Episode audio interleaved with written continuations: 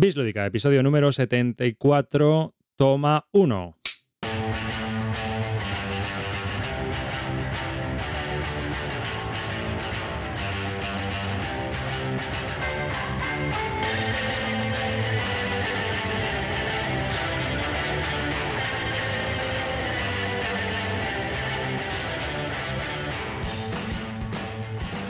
Hola y bienvenidos a un nuevo podcast de Bislúdica. Este es el episodio número 74 de un podcast dedicado a los nuevos juegos de mesa.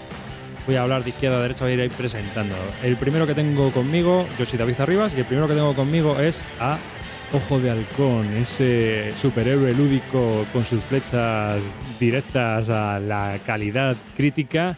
Clint Barton, bienvenido. Buenos días, chavalería. Vuestro pequeño hilo lo local is back.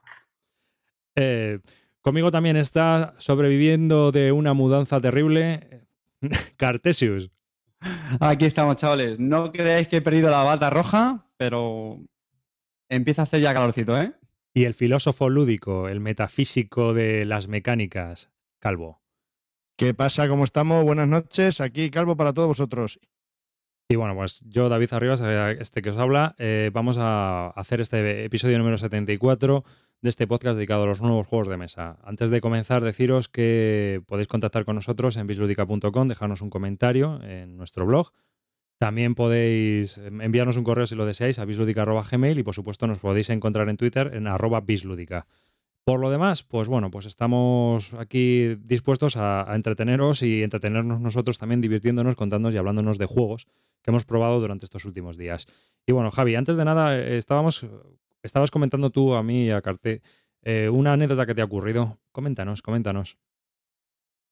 Pues nada, que yo que reviso todos los días el Kickstarter, sí, pequeños amigos, ya sabéis cómo va el temita este del Kickstarter. Ese es una plataforma de crowdfunding, la más famosa, cita en Estados Unidos, y bueno, pues ahí salen grandes y grandes proyectos. Entonces, diariamente pueden salir de juego de mesa, pues en torno a los 5 o 6 proyectos eh, diarios, fácil. Entonces, eh, lo reviso todos los días y cuál fue mi sorpresa, que el otro día vi eh, el juego de Queen Games, eh, Escape, pero la caja grande, ¿no? Que la van a sacar con las dos expansiones que tiene y un montón de, de los setas extras que van a hacer nuevas. Bueno, pues como es un juego que andaba buscando, que lo probé, me gustó y lo quería pillar en un futuro, el Big Boss, pues como salió en Kickstarter, pues me metí en él. Entonces llegué tarde al Early Beat. El Early Beat es la primera, salen por una serie de, de, huecos para meterte en el Kickstarter, ¿no? Entonces, el más barato, normalmente el precio sale a 75 dólares, por ejemplo. Entonces, en vez de a 75, dijeron, pues vamos a hacer un, un a 70 dólares, un, 100 personas, y luego eh, de las, las, siguientes 100 personas que se metan a 72. Entonces yo llegué tarde al de 70 y me metí en el de 72. Y luego se creó otro de 74. Vale, que tampoco es que sea mucha diferencia, pero bueno, oye, eso está bien. Pero igual fue mi sorpresa que a la semana nuestros eh, estimados amigos de, Queen Games pues hacen una oferta de 24 horas, abren una ventana otra vez para apuntarse a, uno de 70 dólares. Entonces, hubo muchos comentarios de la gente de 72 y de 74 que dijeron, pero bueno, eh, esto está muy mal, ¿no? Y recientemente, está, hoy termina otro plazo de, de 48 horas de también a 70. Luego se cierra y ya nunca más. Entonces, me ha sorprendido mucho esta, pues este dramático giro de los acontecimientos de, Queen en este sentido, porque no sé, chicos, no me parece justo ni normal el que se saquen de la manga. O sea, para empezar, estaba, estaba hecho el Kickstarter con, con en, escasas horas se cumplió el límite de precio, o sea, el mínimo que necesitaban para lanzar el, el Big Box de Escape. Y no sé, no, no, sé qué necesidad tienen de volver algo más barato para coger más gente, no sé, no, no logro entender. Entonces, cosa que molesta mucho. Pero no contento con eso, y no me fijé que había un comentario en cada, en cada pledge, en cada apartado que tienes para, para apuntarte al juego, en el que dice que esta, este, esta suscripción no admite variación de precio. Yo no entendía eso y ahora lo entiendo. ¿Qué es lo que hice ayer? Me quité del de 72, ratilla que soy, y me apunté al de 70 porque me parecía muy feo esto. Y efectivamente me he apuntado, me he quitado el de 72, me apunto el de 70, pero cuando me dice el precio que tengo que pagar son 72. Entonces, no sé. Esta suscripción no, admite, no admite cambio de precio. Entonces es como, mm, vale, me parece un poquito feo lo que han hecho y creo que hay bastante gente que se ha, que se ha quitado. Pero es que da igual, porque como lo han petado y lo van a seguir petando los días que quedan, pues da igual. Entonces me ha parecido un gesto un poco feo por parte de Queen, que es una compañía enorme y que no necesitan hacer este tipo de, de tricky mañas para, ni, ni artiñuelas para, para hacer estas chorradas. Es que no, no entiendo qué no entiendo qué, qué- qué quieren conseguir. Si alguien lo entiende, que me lo explique. Javi, te voy a dar un consejo de domador de cocodrilos. Lo que tienes que hacer es crearte una cuenta nueva. con, ca- con- Haces el pledge de los 70 pavos. Con otra tarjeta. Claro, tío, si es que no. Ah, Vamos a ver. claro. Te voy a dar un consejo, te voy a dar un consejo de amante de los Eurogames. Lo que tienes que hacer es ahorrarte 72 pavos directamente. Sí. Borrar de esa mierda y el escape que se lo metan en el culo Queen.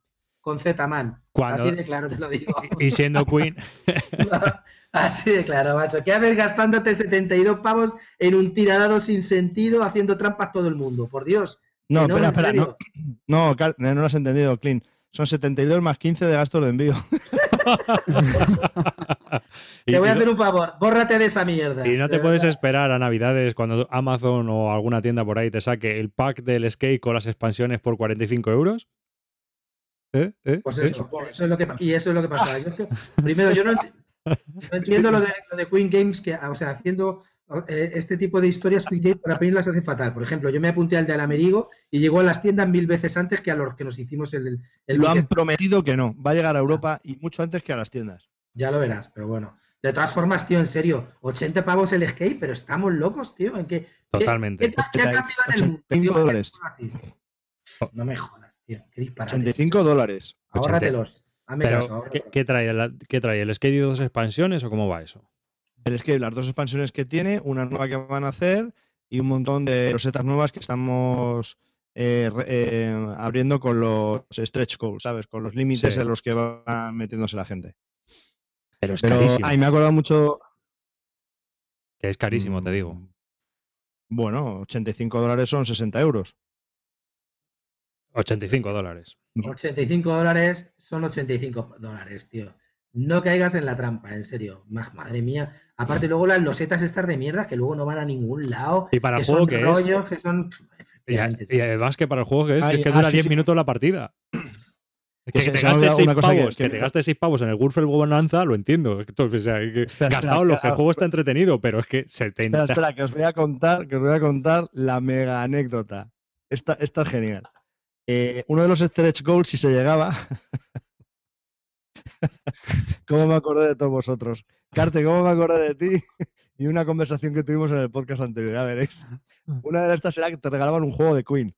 Y dije yo, ¡oh, ¡qué guapo! Claro, un juego de, un juego de Gratis, gratis. Yo, yo quiero. el mamut. ¿Qué Juegazo, coño? Juegazo. Frijísimo. Frijísimo. estuve por borrarme de este. que no me regalen el puto mamut. Regalazo a uno de nuestros oyentes que se va a llevar el mamut, vamos. Pero escucha un momento, en serio, fuera de coña, tío.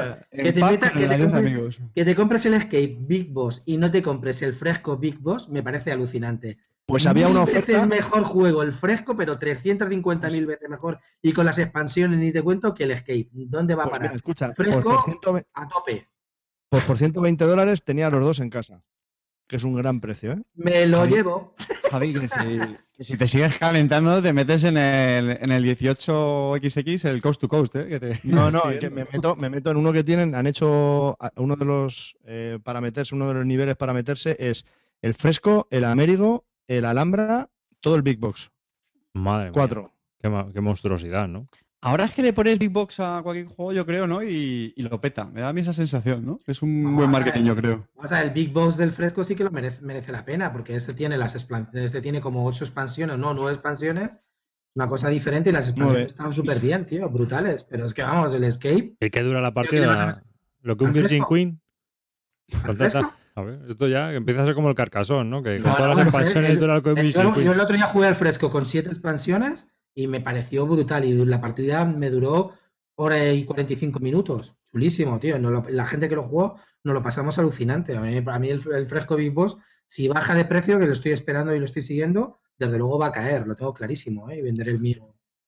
Ah, pues si quieres, pues si quieres hago el pledge con ese. Pues sí, sí, sí, te doy la pasta. Javi, pero el mamut ese que te regalan es B-Box también o no? No, no, no. Pero el- mamut ese lo habéis probado o qué? No, pero tío, está el, lleva ya como dos años en el mercado y está el 4800 o algo así. Bueno, oye, O sea, he leído de que va y casi me peto, casi peto, se me cortocircuita la neurona. Bueno, Oye, a mí, a, mí con, a mí con el Américo me regalaron el It Happens y resulta que me ha molado, ¿eh? De Fels. Uh, Lo mismo te, te mola Mamut. Estoy viendo los componentes y son penosos. Una losetilla ahí con cuatro martillos, dos hachas de piedra. calla, que te lo mando para Albacete, ¿eh? ¡Super sorteo! ¡Bis lúdica! El premiado se llevará un mamut. Seguro que la peña está pensando que me toque el perrito piloto, que me toque. o la muñeca chochona, pero que no me toque. la leche. Madre mía, qué pena, jóvenes. Pues sí, esto, esto ha sido todo desde, desde el Kickstarter. Ah, bueno, una, una- una cosa que tengo que decir para que veáis que yo reconozco mis propios errores y es lo que tiene. Es lo que tiene ser un ser contradictorio como yo. Soy Que un te has, te has apuntado un. Kickstarter. Sí. Después de Esto, esta- pero ¿veis? Tiene su mérito reconocerlo en directo. Después de lo que dije, he caído en un Kickstarter. El problema de esto es que tu credibilidad cae Lo por los suelos. ¿Quién confía, Vale. ¿quién confía en ti? Nadie, Pero- Nunca tuvo, nadie. nunca No, tuvo. pero bueno, ya sabéis cómo soy, soy contradictorio. Aquí sí, hoy no, tal, ya, así van las cosas. He caído, eh, bueno, me, eh, me he apuntado en el mismo Kickstarter que el que hizo, que el que hizo Euforia. No, bueno. Clint, Me he apuntado al Kickstarter. Muy bien. Un aplauso todos para Clint, ¿eh? Venga, así. Aplauso y medio, como hacía Mil Aragón. Venga. A escuchar un momento, coño, vamos a ver. Macho, si es que es lo que tiene, soy un tío sincero que reconoce sus cosas, coño, no como vosotros. El calvo se equivoca y no lo reconoce. ¿Ves? Bueno, os comento. El tío ha hecho el Tuscany, que es la con la expansión del Viticulture.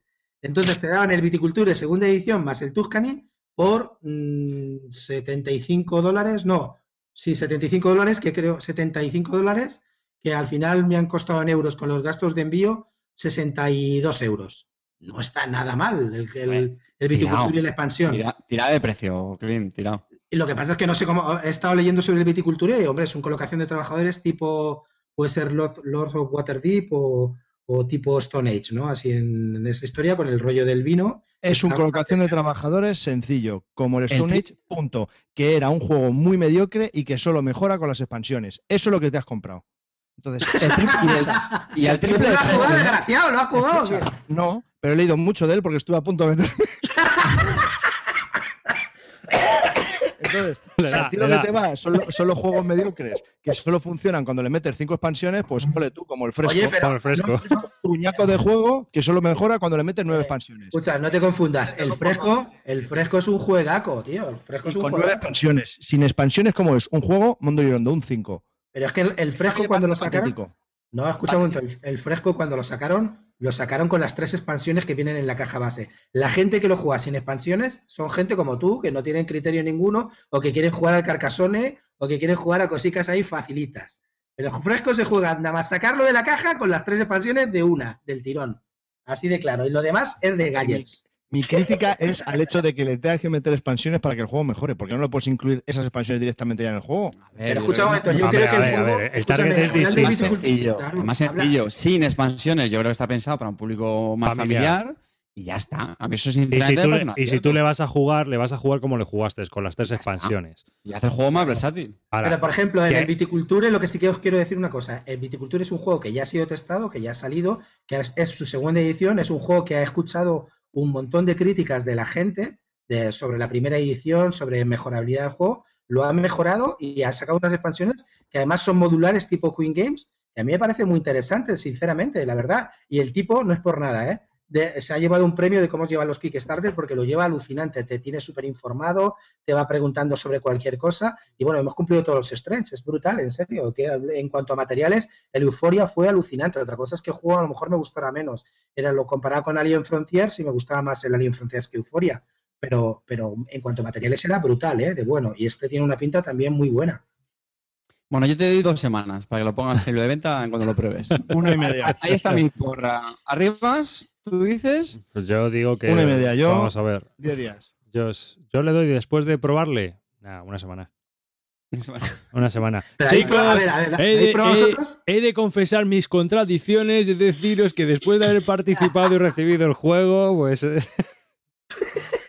próximamente, próximamente en un próximo episodio de Bislúdica. Es un juego, es un juego tan mondo y lirondo que lo he tenido que vender. Bien. Eh, y quiero terminar esto del Kickstarter con una anécdota que, que te comenté, David Arribas. Pues nada, salió un Kickstarter de unos dungeons que era no un juego en sí, sino piezas para formarte tú tu dungeon en casa. Estaban hechas en resina y para, te podías haber hecho tu, tu cueva. Era, escenogra- era escenografía para montarte tú tu Dungeon Crawler. Para ese juego que le gusta tanto a. Clint, que es el Descent. Por ejemplo. Bueno, pues el- los, los pledge mínimos eran de 300 y 400 dólares y había incluso pledge de 2.000 y 3.000. Bueno, o sea, era un pastizal. Querían 20.000 dólares. Vamos. ¿Vale? 20, sí. En 8, en ocho minutos, en ocho minutos cubrieron los 20.000 dólares. Claro, ¿Sabes cuánto consiguió finalmente? una pasti- un pastizal, supongo. Arriba. Escucha.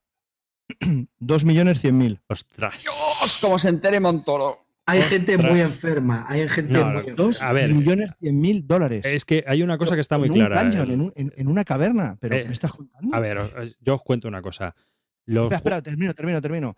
Eh, del do- de 2.000 dólares había como, no, como 30 o 50 pavos que habían hecho el pledge de 2.000 dólares. Sí, es que hay gente con mucho dinero, tío, en el mundo. La historia está en que Parados de larga Pero duración, pasta, además. americanos. no, lo que ocurre, lo que ocurre es que eh, si, si los kits starter de juegos de mesa lo petan, con viciosos como nosotros, los de miniaturas no os lo podéis ni imaginar. O sea, es que hay kits starter de juegos de, juegos de miniaturas Es verdad. que lo han Cada vez que pones un algo que pone 28 milímetros, es que la peña le da, le da a comprar directamente, da igual lo que lleve. No, la verdad es que los, los kit starter de miniaturas lo están petando. Y es que hay algunos que es que han sido súper golosos, porque me acuerdo uno de. ¿Cómo se llamaban esta? Hay una compañía que, que sacó un montón de esqueletos y un montón de zombies y un montón de vampiros. Y claro, es que casaban muy bien con cierto juego de mesa que se juega de, con fantasía de miniaturas. Y bueno, lo petó, pero lo petó, pero de largo, ¿eh? Una barbaridad. Fue alucinante. No sé si 3 millones, una cosa así, una barbaridad. Y No casi, sé, pero en serio, de verdad, la gente está loca, tío. ¿Qué tiene que hacer, tío? ¿Cómo, cómo puede ser? No sé, no puedo entenderlo, tío. Pero, te has mirado.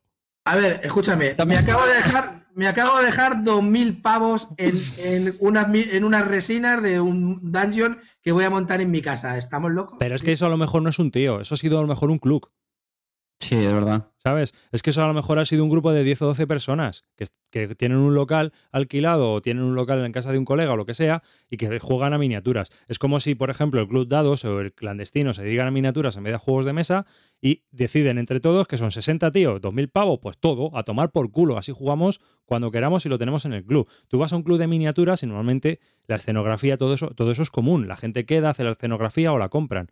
Pueden hacerlo. Y lo tienen en el club, ahora lo quedan para pintarlo. O sea, es, es forma parte Vale, de vale, un todo, ¿no? Entonces, Yo aparte creo también que en, en estos Kickstarters de juegos con miniaturas, como evidentemente tienen las miniaturas, que es un componente totalmente visual y que...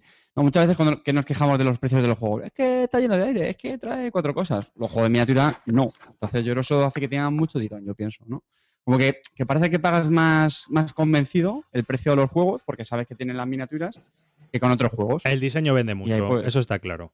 El diseño vende una barbaridad. Con diseño y... O sea, se- y- exageras a la- las miniaturas. si, tú, si tú publicas un juego y el diseño es una castaña, como el Global Mogul, solo se lo compra el calvo. Es que es así.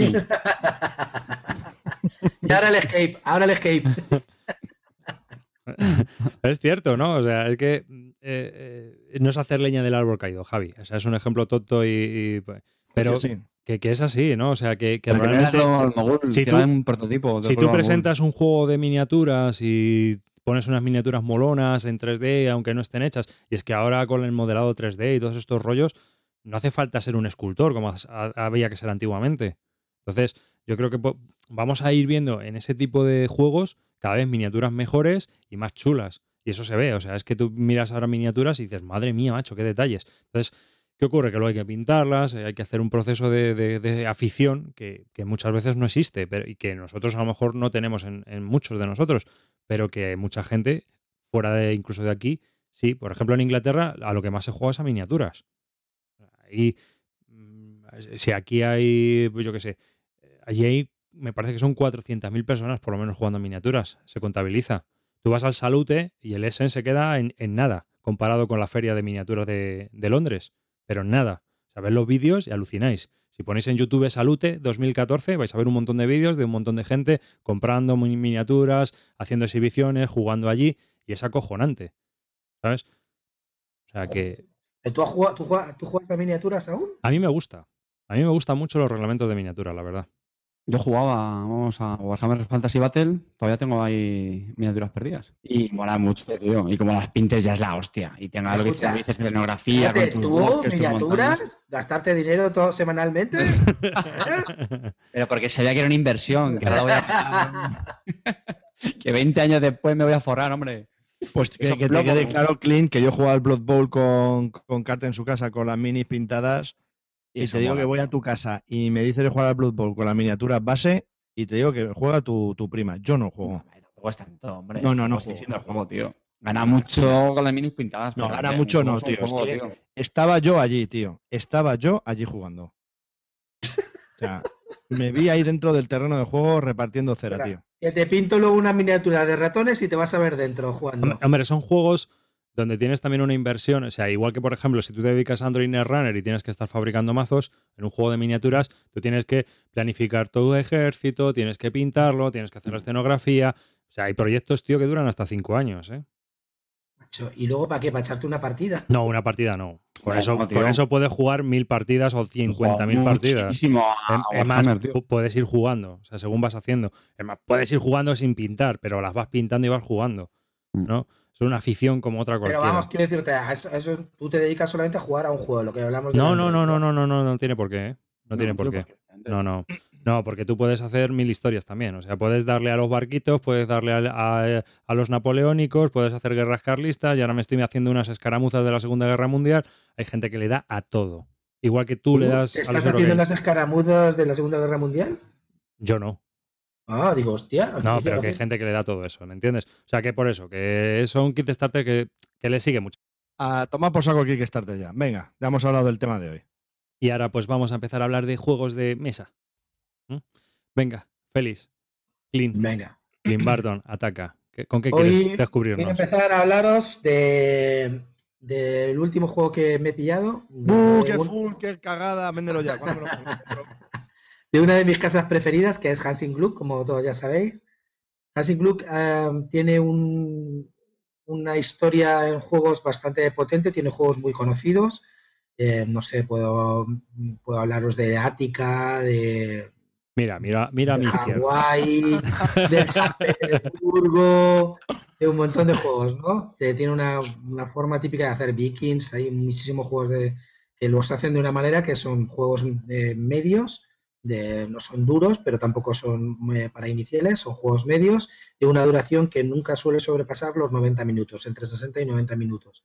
Son juegos muy, muy euros, el tema ahí es un poco lo de menos, pero siempre con unos componentes muy vistosos y el precio siempre oscila entre los 35 y los 45 euros.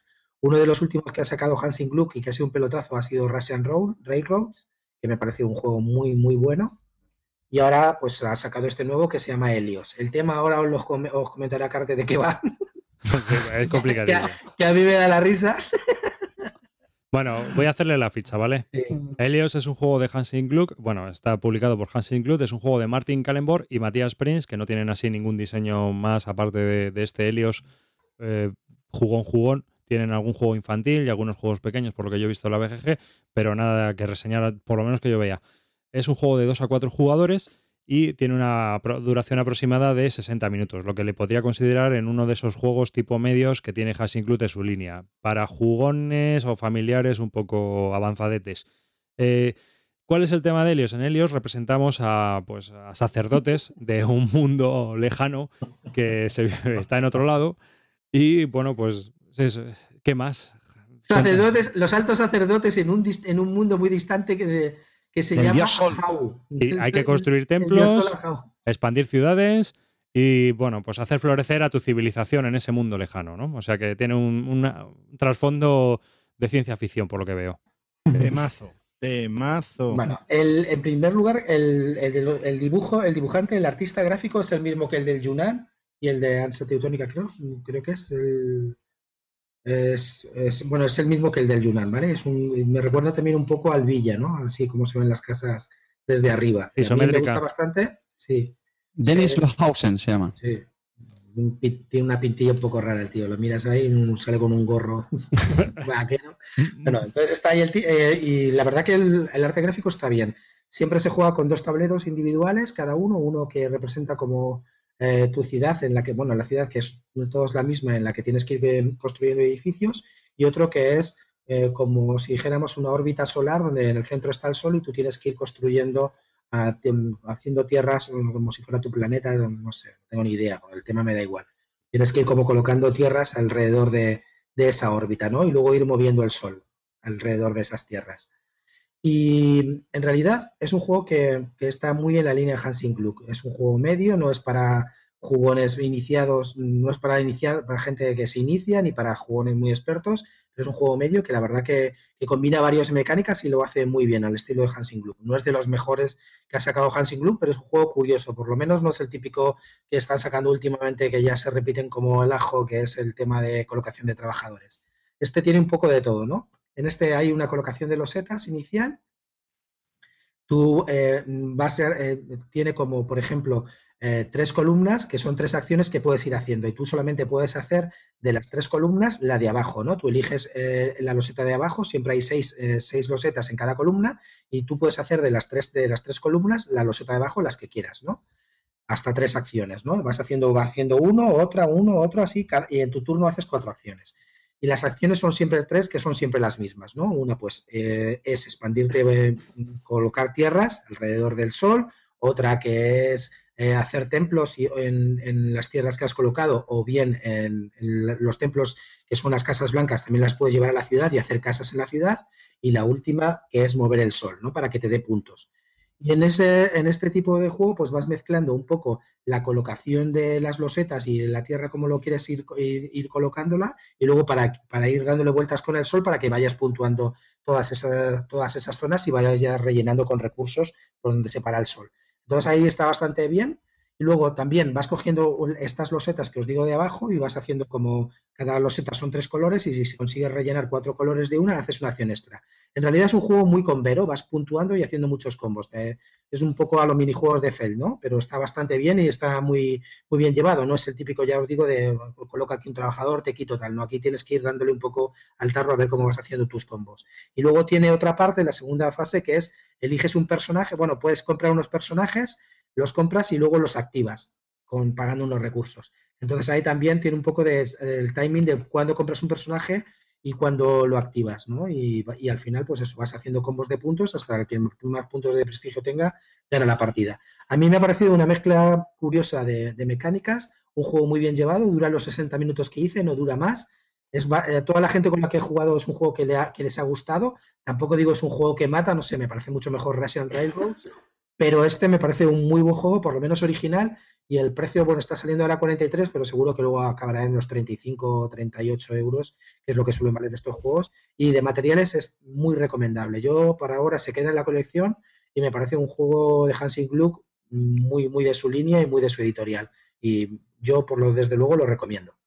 El tamaño de la caja, que es la del Russian Railroad. Sí, eh, sí, todas las, todas las cajas de Hansing Gluck son así, como el Russian Railroads, el Attica Vikings, todas estas. Una caja muy chula, sí. ¿De interacción de, entre los jugadores qué tal? Eh, no, no hay, bueno, la interacción hay dos cosas. Eh, a la hora de elegir los personajes, tú los compras y ya los demás no lo pueden comprar. Hay ocho personajes y tú tienes que ir, se compran con unas bolas de cristal que están, bueno, son de plástico rojo, que son muy chulas, que llaman maná, y tú lo, lo, vas comprando y cuando lo compras se los quitas a los demás. Entonces esa es la única interacción, quitarle el personaje a los demás y luego a la hora a la hora de elegir las losetas, puedes joderle el combo a los demás. Si ves que uno está buscando una loseta azul y que tiene que hacer, pues se la puedes quitar y cosas de esas. Pero en realidad es, es un poco solitario multijugador. Aunque sí que hay un poco de puteo en el sentido que te digo yo, de quitarle los personajes a los demás y joderle las, las losetas. Escalabilidad, dos, tres, cuatro jugadores. ¿qué Muy tal? bien, sin ningún problema. Sin ningún problema. Eso lo, eso lo llevo bien. Para mí es un juego de cuatro. Juega muy, se juega muy bien a cuatro. Lo he jugado a dos y también muy, muy divertido. Muy, nos duraron 45 minutos y fue muy tenso. Si es un poco solitario multijugador, ¿no? Pues Perdón, a tres no, no cuadra muy bien, ahora que lo estoy pensando. A dos juega- se juega perfecto porque en realidad son cuatro, cuatro rondas las que se hacen y a cuatro se hacen cuatro rondas. Y con tres se juega tres rondas y ahí escala peor. El tres es un número que no le va bien. De dos, dos y cuatro van mucho mejor que el de tres. independencia del idioma. Ninguna. Solamente las instrucciones que están en alemán y que ahora están en inglés. No las han sacado en español, o sea que si no sabes, espa- no sabes inglés, pues abstente de, de comprártelo. Pero veo en la BGG que las instrucciones están hechas un poco a lo Google Translate, ¿no? Por lo que pone aquí. ¿o No, pero se entiende perfectamente y se- o sea, sí, no hay ningún problema. Yo, de hecho, no he tenido ningún problema a la hora de jugarlo. O sea, yo creo que el tipo que lo ha hecho, sí lo ha hecho un poco así a lo Google Translate, pero se ve bien, está maquetado como, como el original y, mí me parece que no hay ninguna duda a la hora de jugarlo. Yo Pues viendo cuando, lo, pues cuando lo juegues ya con las reglas bien, ya nos cuentas qué tal. lo jugaré ese y el Tuscany y el, y el Viticulture, los dos a la vez. Sí, eh, vale. yo, yo he visto la foto de los componentes y se ve que, bueno, pues sí, llama mucho la atención la- las ilustraciones, porque sí es verdad, recuerda mucho a las del Yunnan ahí en una vista isométrica. Y la Mm. verdad es que trae de todo también. Es el típico euro que trae un mogollón de cositas. Y pa- para hacer cosas a porrillo. Y con Betes. Chicos, esto es un euro puro y duro, por lo tanto es territorio Barton.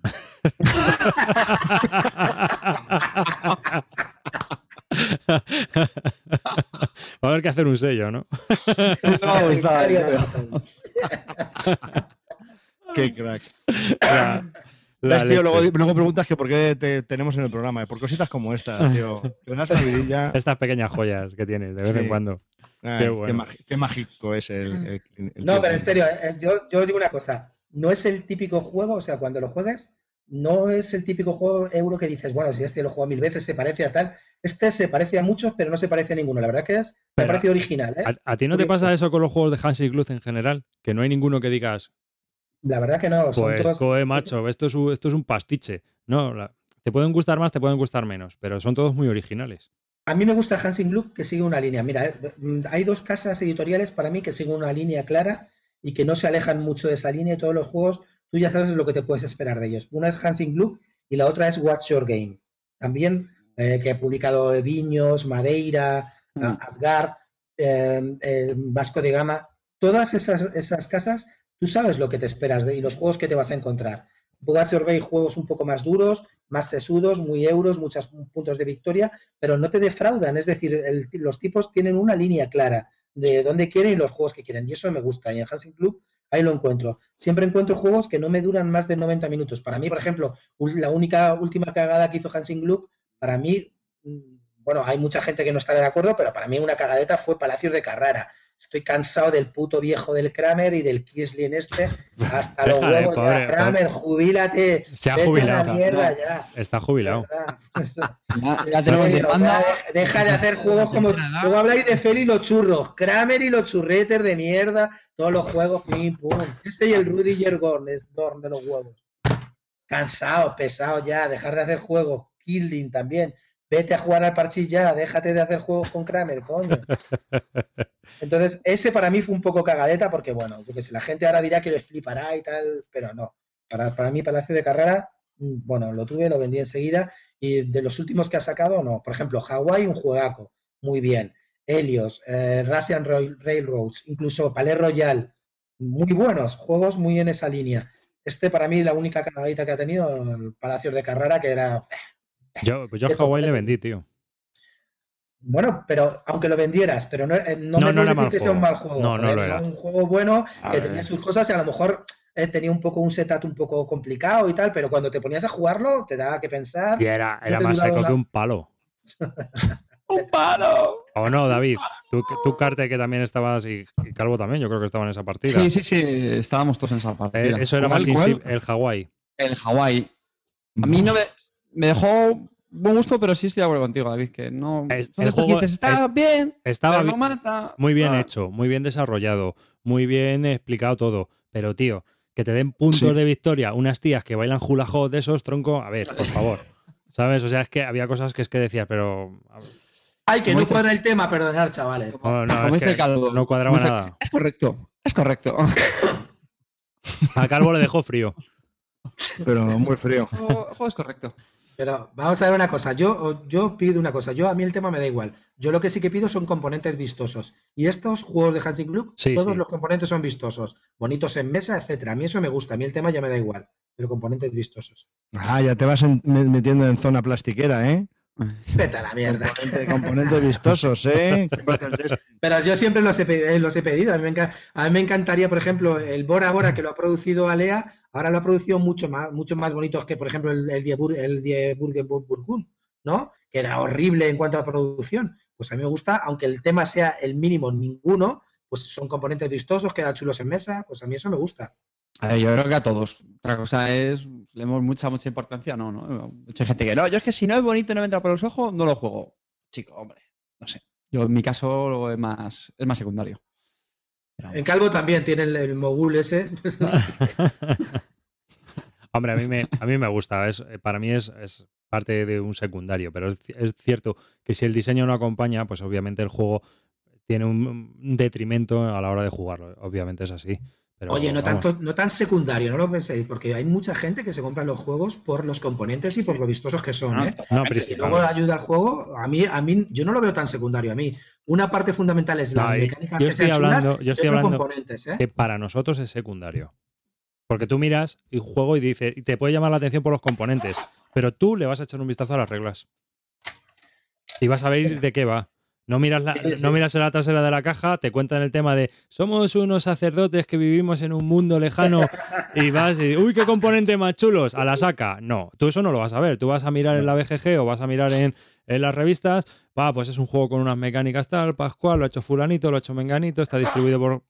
Y vas a ir Pero a... que- que me- a mí me ayuda mucho que los componentes sean bonitos, ¿eh? Realmente lo digo. ¿eh? Pero, yo estoy hablando de nosotros, no estoy hablando a lo mejor de otras personas que sí que es cierto que a lo mejor llegan a una tienda, a ver, este, ah, pues mola el tema, pues para la saca, ya está. Que, que obviamente pues es muy justificable también. O sea que, Estamos hablando de Helios, un juego de Hansing Gluck que, está, que ha probado nuestro amigo Clint. sí, es un juego pues de Martin Kallenbons y Matías Sprint, que no los conoce nadie mm, hasta ahora. Eh, publicado por Hans Inglood y nuestros colegas de Z-Man Games, de los que, tienen, los, los que tienen la culpa de todo. O sea, se- 67 dólares, 45 euros, 67 dólares. y una hora de duración de 2 a 4 jugadores. El siguiente juego del que queríamos hablar, venga, me lanzo yo a la piscina. Vamos a contar un poco. Venga. Va. Triassic Terror, también de Z-Man Games, publicado por Z-Man Games. Es un juego que probé esta semana pasada. Triassic Terror, chan chan, de Peter House, que ha hecho truñones y no truñones, como por ejemplo ha hecho también Francis Drake, que se ha publicado hace poco, que no sé qué tal estará. Y luego, pues, publicó uno también para, para Z-Man Games, que era La Guerra de las Rosas, War of the Rose, que todo el mundo le puso no muy bien, por cierto. Sí, es, eh, es famosillo. Sí. Bueno, pues este juego, Triassic Terror, es un juego de 2 a 6 jugadores, 2 a 6, unas dos horas de duración que se cumplen. Y eh, bueno, pues ¿de qué va? Triassic Terror tiene un tema alucinante, ¿no? Pues eso, que llevamos una... Dinosaurios zombies. No, hombre, no. No, no, estamos hablando de... Llevamos un grupo de dinosaurios y lo que tenemos que hacer es un juego de mayorías en el cual nos tenemos que expandir por distintos hábitats y distintas zonas del planeta para ser los que más puntúen al final del juego, ¿no? Es un, es un juego de mayorías clásico, pero que está con unos componentes bastante chulos. Son dinosaurios de plástico de estos de la De los de los chinos, 20 duros. de plástico de los chinos. Total. Lo estoy viendo y digo, pero qué mierda es esto, macho? Sí, sí. Bueno, depende. Hay, hay dos tipos. En el tablero se colocan, se colocan eh, dinosaurios de madera para poner que pues tengo tantos dinosaurios en este hábitat o tantos otros en este otro hábitat, ¿no? Pero la orden de turno y luego otro dinosaurio que se utiliza para comerte otros dinosaurios son de plástico, de los típicos que vienen en las bolsas de los 20 duros, que te vienen un puñado de dinosaurios por un euro y medio. Que todos los, hemos comprado pues, para los hijos, para los cuñados y para los hermanos. Da igual, no sé. Pero ahí están esas bolsitas de, distintos dinosaurios sin un tamaño tal. El juego, eh, digamos que tiene pues, varias fases, ¿no? Si juegas a seis jugadores, tienes solo hay seis rondas y si juegas a menos jugadores tienes hasta nueve rondas. Se puntúa detrás de cada tres rondas. Se hacen tres rondas y se puntúa. Otras tres rondas y se puntúa. Eh, en el juego eh, tiene una cosa peculiar y es el orden de turno. Nosotros vamos a tener un orden de turno que va a marcar quién es el primer jugador, pero ese jugador lo que hace es elegir la acción que va a realizar ese turno. Entonces, esas acciones son seis losetas que se van a barajear cada vez, que cada ronda, y se van a colocar. Entonces, donde tú pongas el dinosaurio, puede ser en el primer espacio, en el tercer espacio, en el cuarto espacio, vas a actuar en esa, eh, eh, en esa fase de la ronda, en ese turno. Es decir, si, si yo lo pongo en el cuarto dinosaurio, voy a actuar el cuarto, no voy a actuar, no voy a actuar el tercero ni el segundo, ¿no? Entonces, cada ronda es totalmente distinta, porque las acciones se barajean y pues, pues pueden salir unas u otras. ¿Y qué acciones hay? Pues las típicas que podemos encontrar en un juego de, mayorías. Expandir nuestros dinosaurios, criar más dinosaurios, movernos, eh, coger el tiranosaurio rex que hay ahí, irnos a una zona y pimplarnos los dinosaurios de otros jugadores. O hay unos raptors también que podemos utilizar para movernos a otras zonas y, papearnos los dinosaurios de otros jugadores. Cada tres rondas se hace una puntuación y al final del juego el que más puntos tenga gana. Así de simple es.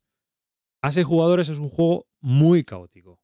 Es un juego muy, muy, muy caótico. Realmente es bastante oportunista y yo creo que es un juego que, que versa más en, en ser oportunista en la última ronda de cada antes de la puntuación y poder expandirte para poder, para poder pillar más puntos que nadie.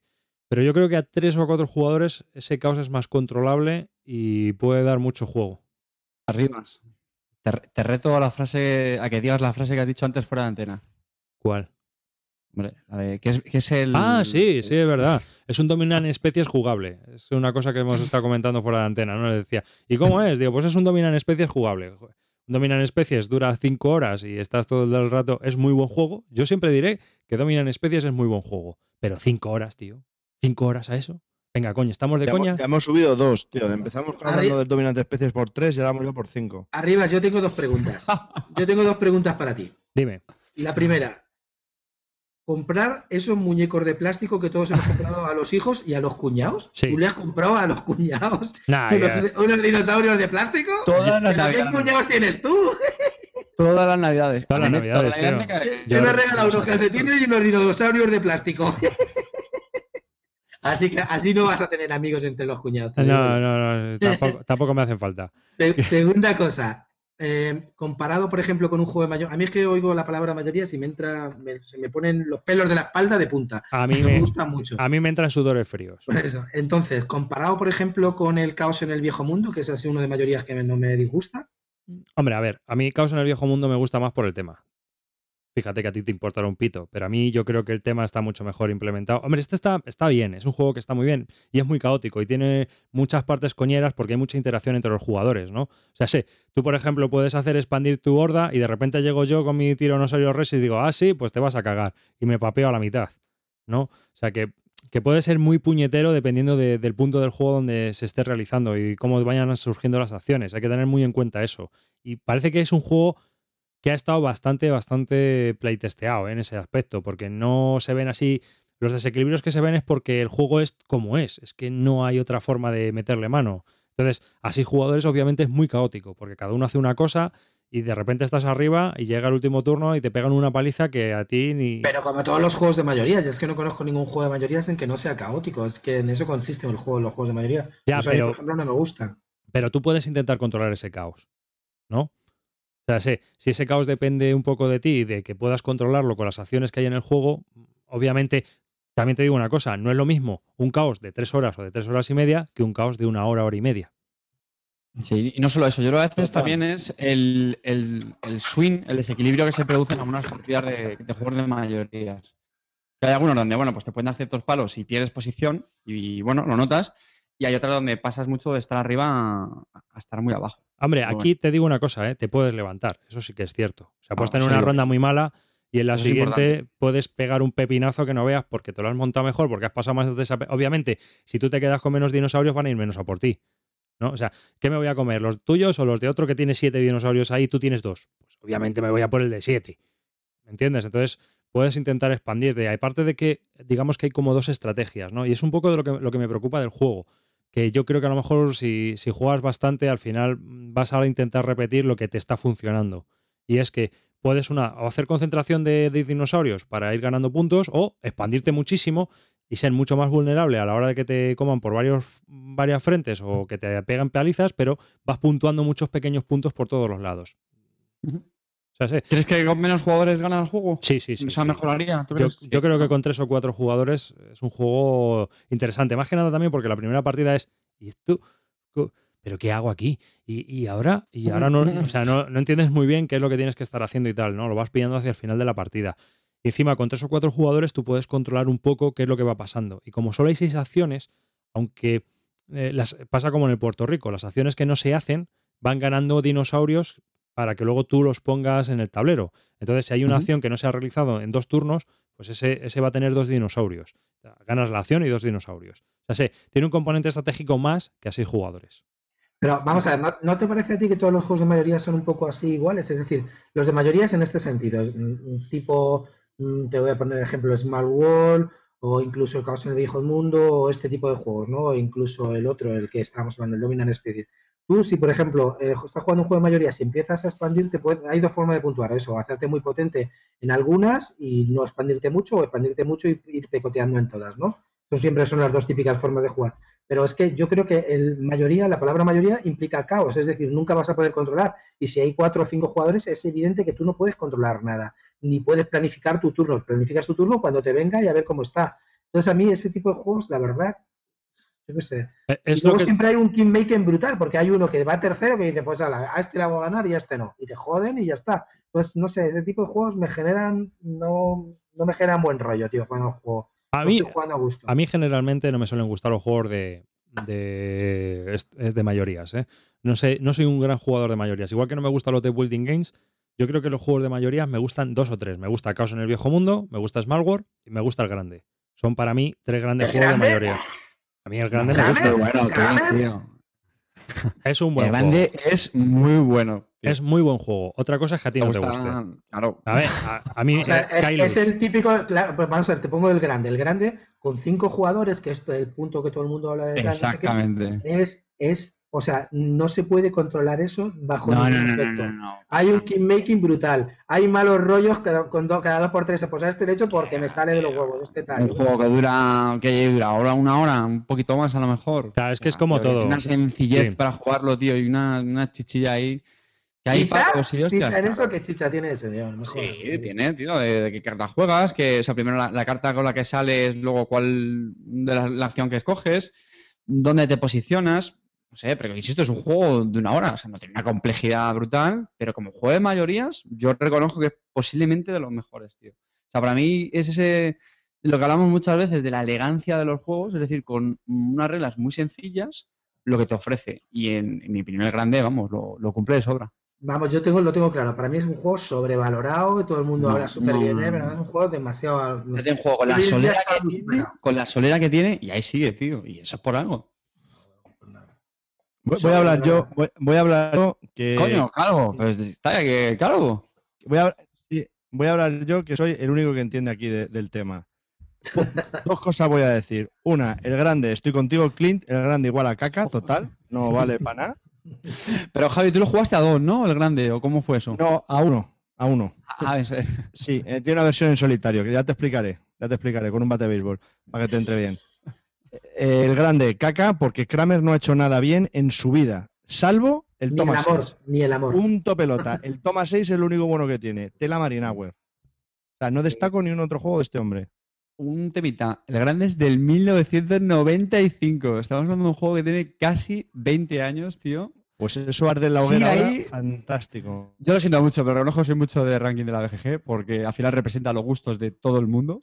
Y está en el 23. Es muy buen juego. Otra cosa es que te guste o no te guste, o te gusta esa Ahora, mecánica. chavales. A mí, a mí la mecánica no me gusta, pero el grande me gusta. ¿eh? Igual que Miquerinos, del cual hablabas alardes de él hace pocos programas, eh, Clean, pues no me gustó porque me pareció insípido y Bueno. pavorosamente no. soso. Y es un juego de mayorías. Pero, pero es un juego de mayorías que tiene más chicha que eso, porque tú Ya. puedes jugar a las mayorías, a los personajes, puedes hacerlo de mil formas, pero es que en el grande es puteo por puteo. O sea, gratuito. pim pum, aquí este tal, no hay ningún, o sea, es que no hay, no sé, no hay planificación ninguna, tío.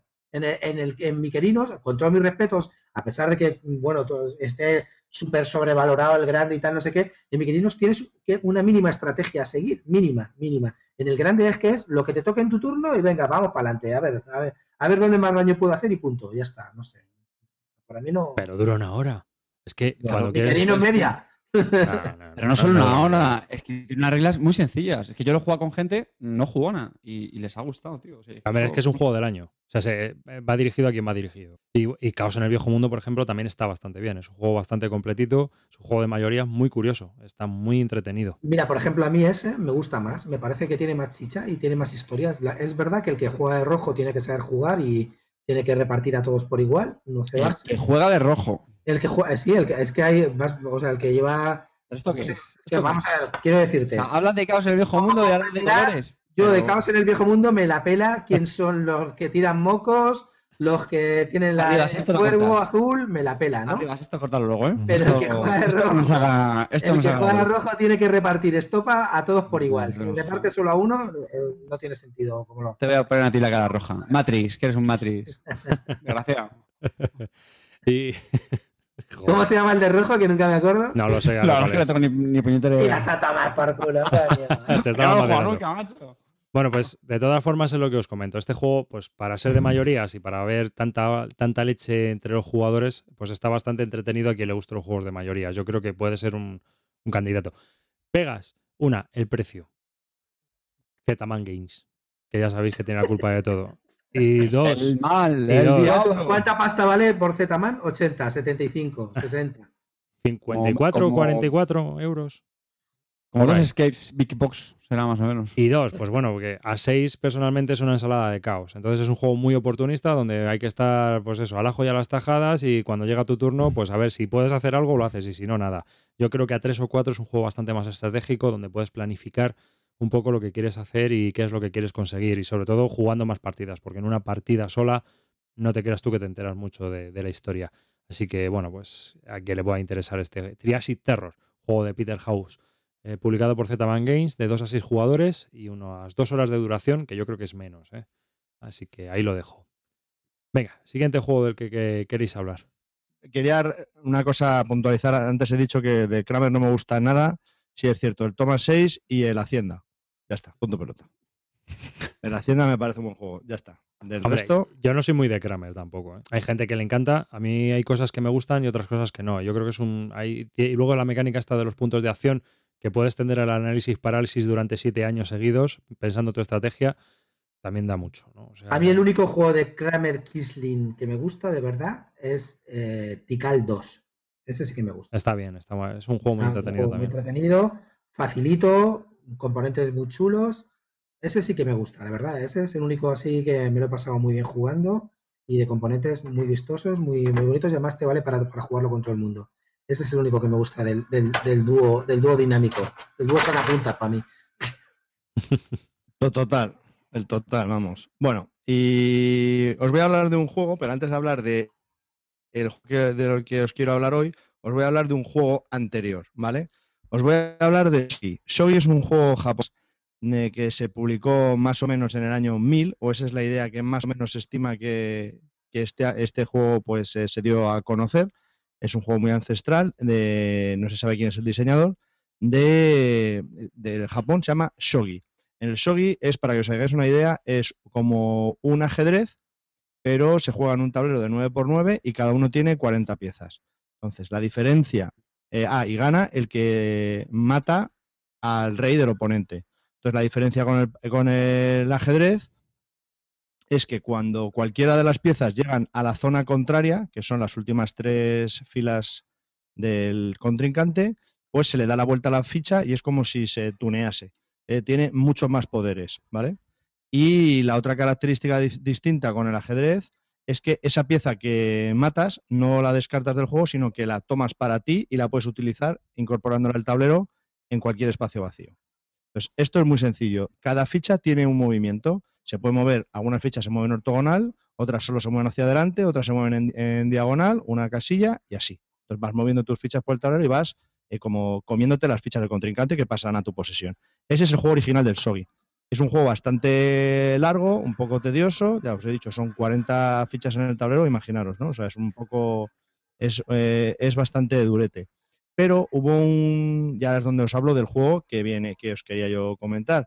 Pero hubo un jugador de, de, de Shogi que pensó que, que- era muy complicado, eh, porque es muy, muy común allí en Japón, que era muy difícil de explicárselo a sus hijos. Entonces, creó un juego que se llama el Yokai no Mori, que ha visto la luz en 2013, publicado por Ferti, ¿vale? Entonces, esto, este juego lo diseñó eh, Madoka Kitao junto con la Asociación Japonesa de Shogi. Entonces, este juego es, eh, como Shogi, pero en versión, versión muy light. Eh, tiene un tiempo estimado de 15 minutos cada partida y la edad de los jugadores es a partir de 7. Pues yo me lo compré, pues porque como a mí el ajedrez no me gusta, pues me compré este porque las imágenes son muy bonitas para jugarlo con, con mi hijo que tiene 7 años.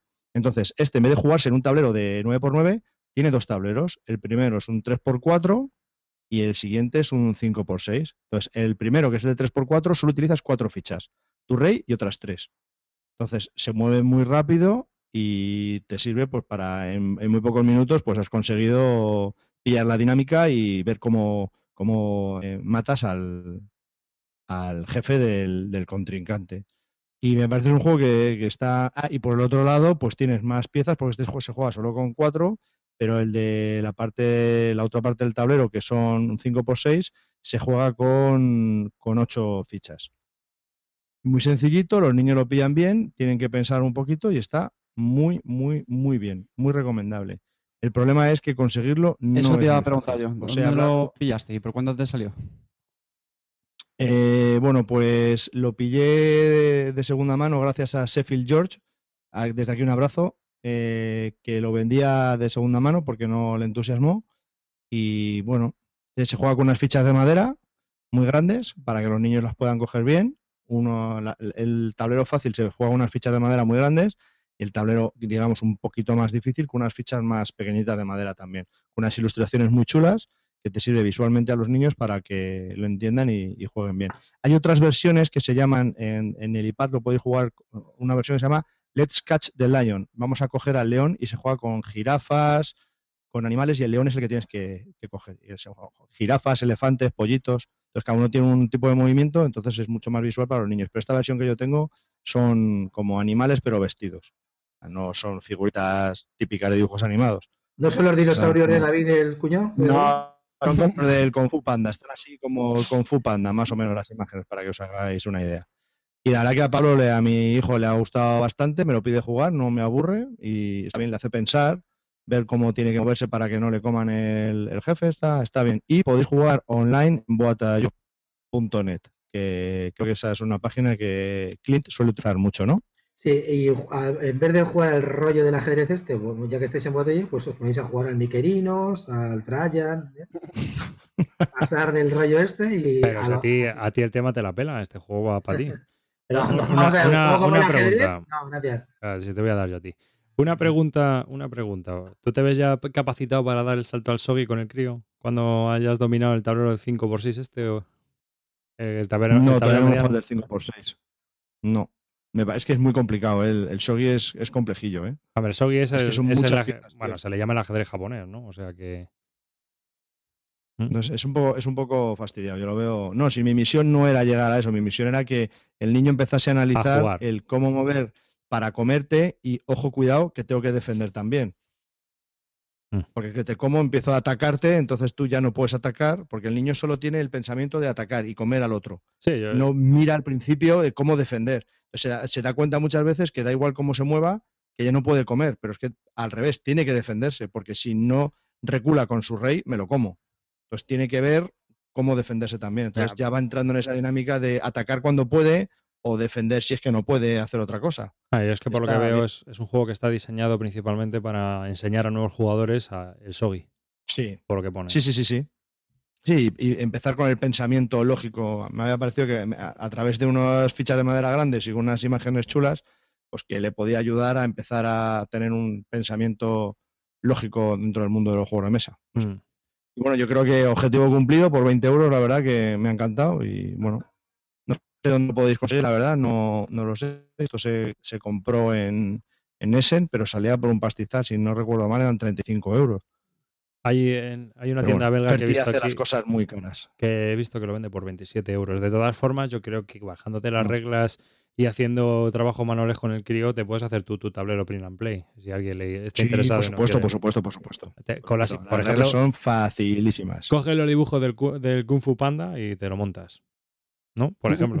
Sí, sí, sí, es muy, muy fácil de hacer. Claro, por eso. Pues eso, yo en memoria lo voy a contar para, para explicaros un juego distinto, muy diferente a todo lo que jugamos, tocamos. Y bueno, pues eh, ahí está, Yokai no Mori. Muy bien. Siguiente. Venga, David, el tuyo. Venga, que me arranco yo. Esta vez no voy a hablar de tantas novedades últimas. La expansión del Belfort. ¿Qué pasa? La expansión del Belfort. No. La expansión del Belfort. empezar con otro, un juego también con bastante solera. Decía que no es una novedad, todo lo contrario. Es un juego que ganamos del año 2000 y es Meuterer. O como supongo que dirán los alemanes, Meuterer. Motín.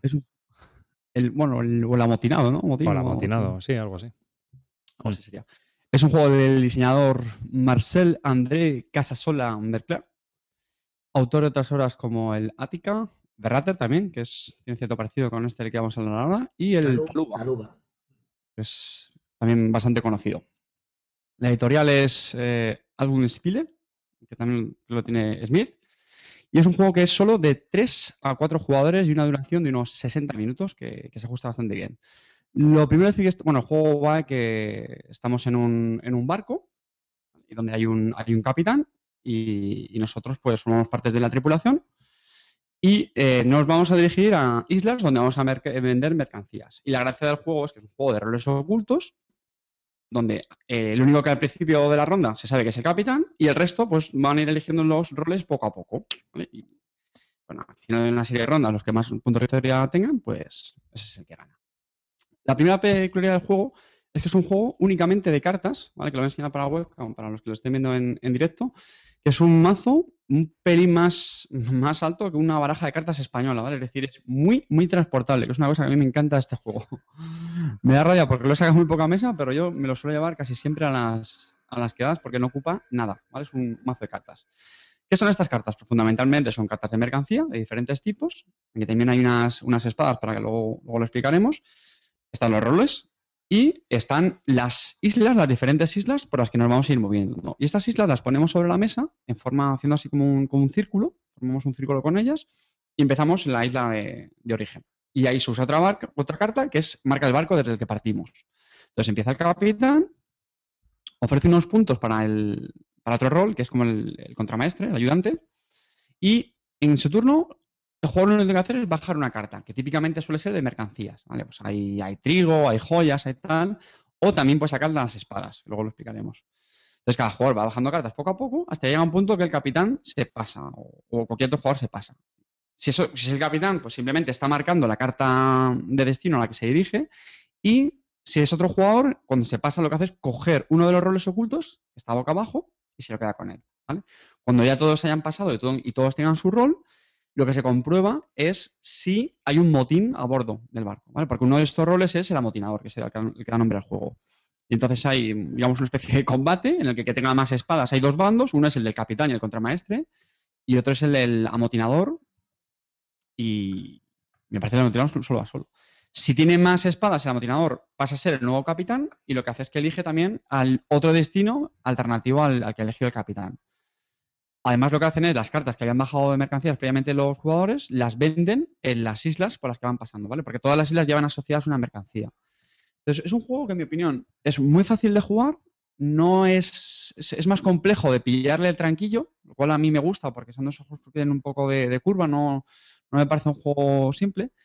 Tiene un poco de azar, porque bueno, pues hay veces que no sabes muy bien por dónde van a ir los tiros, ¿no? Tiene. Es un caos muy distinto al que hablábamos antes de un juego de mayoría, sino que pues no sabes un poco a veces si va a haber motín, si la gente va a tener muchas espadas o no. Pero no sé, a mí me gusta, tío. Es, es fácil de jugar, muy, muy sencillo y, no sé, es simpático. Lo de los roles a veces es muy divertido, porque cuando vas a coger la carta del rol, claro, muchas veces ya sabes qué otro rol han cogido otros. Y aquí ya te puedes empezar a oler por dónde van a ir los tiros, si va a haber motín, si no. no sé. ¿Esto ¿Lo, lo habéis probado vosotros?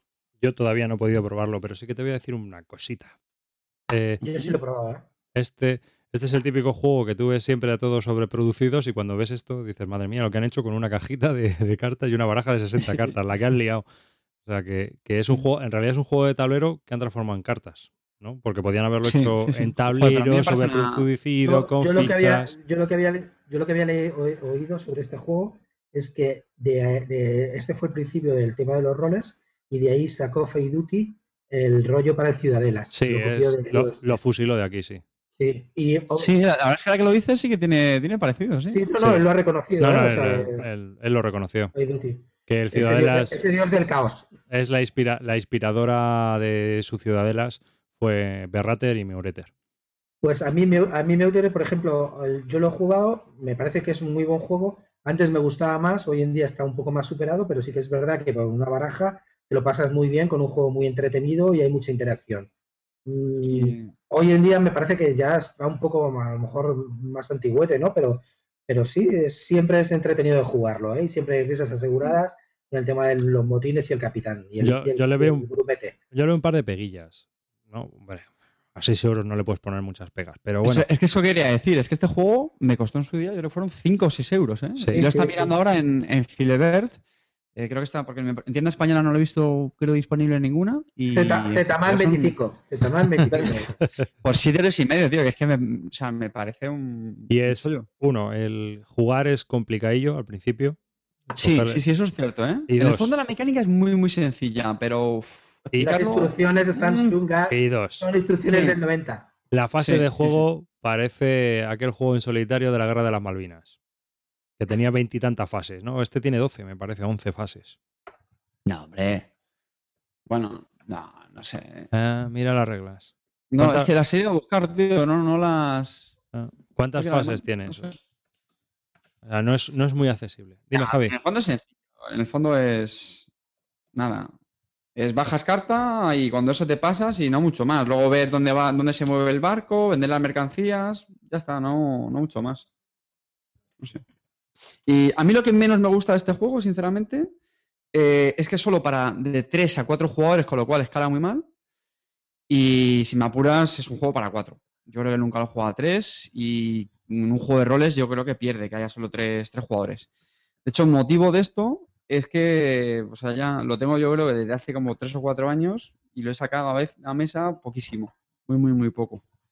Mira que me lo llevo casi siempre y todo eso, pero no sé. Es Es, que un te- poco la... Voy- a, ser, voy a ser cruel, pero es que es más fácil sacar el Helios que ese.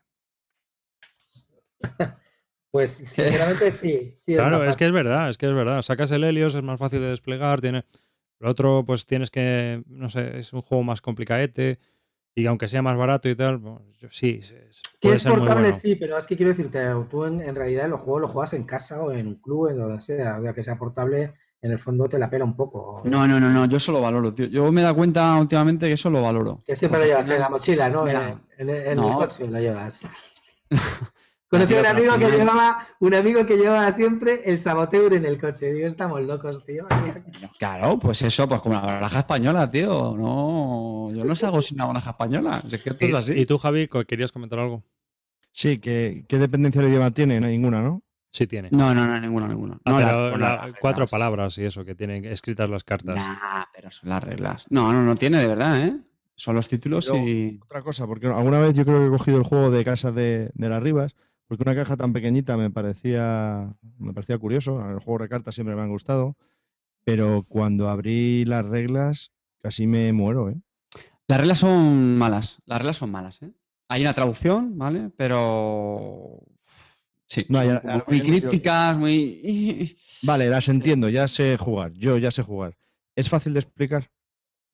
Bueno, hombre, para lo sencillo que es, dentro de lo que cabe, no es muy, muy corta la explicación.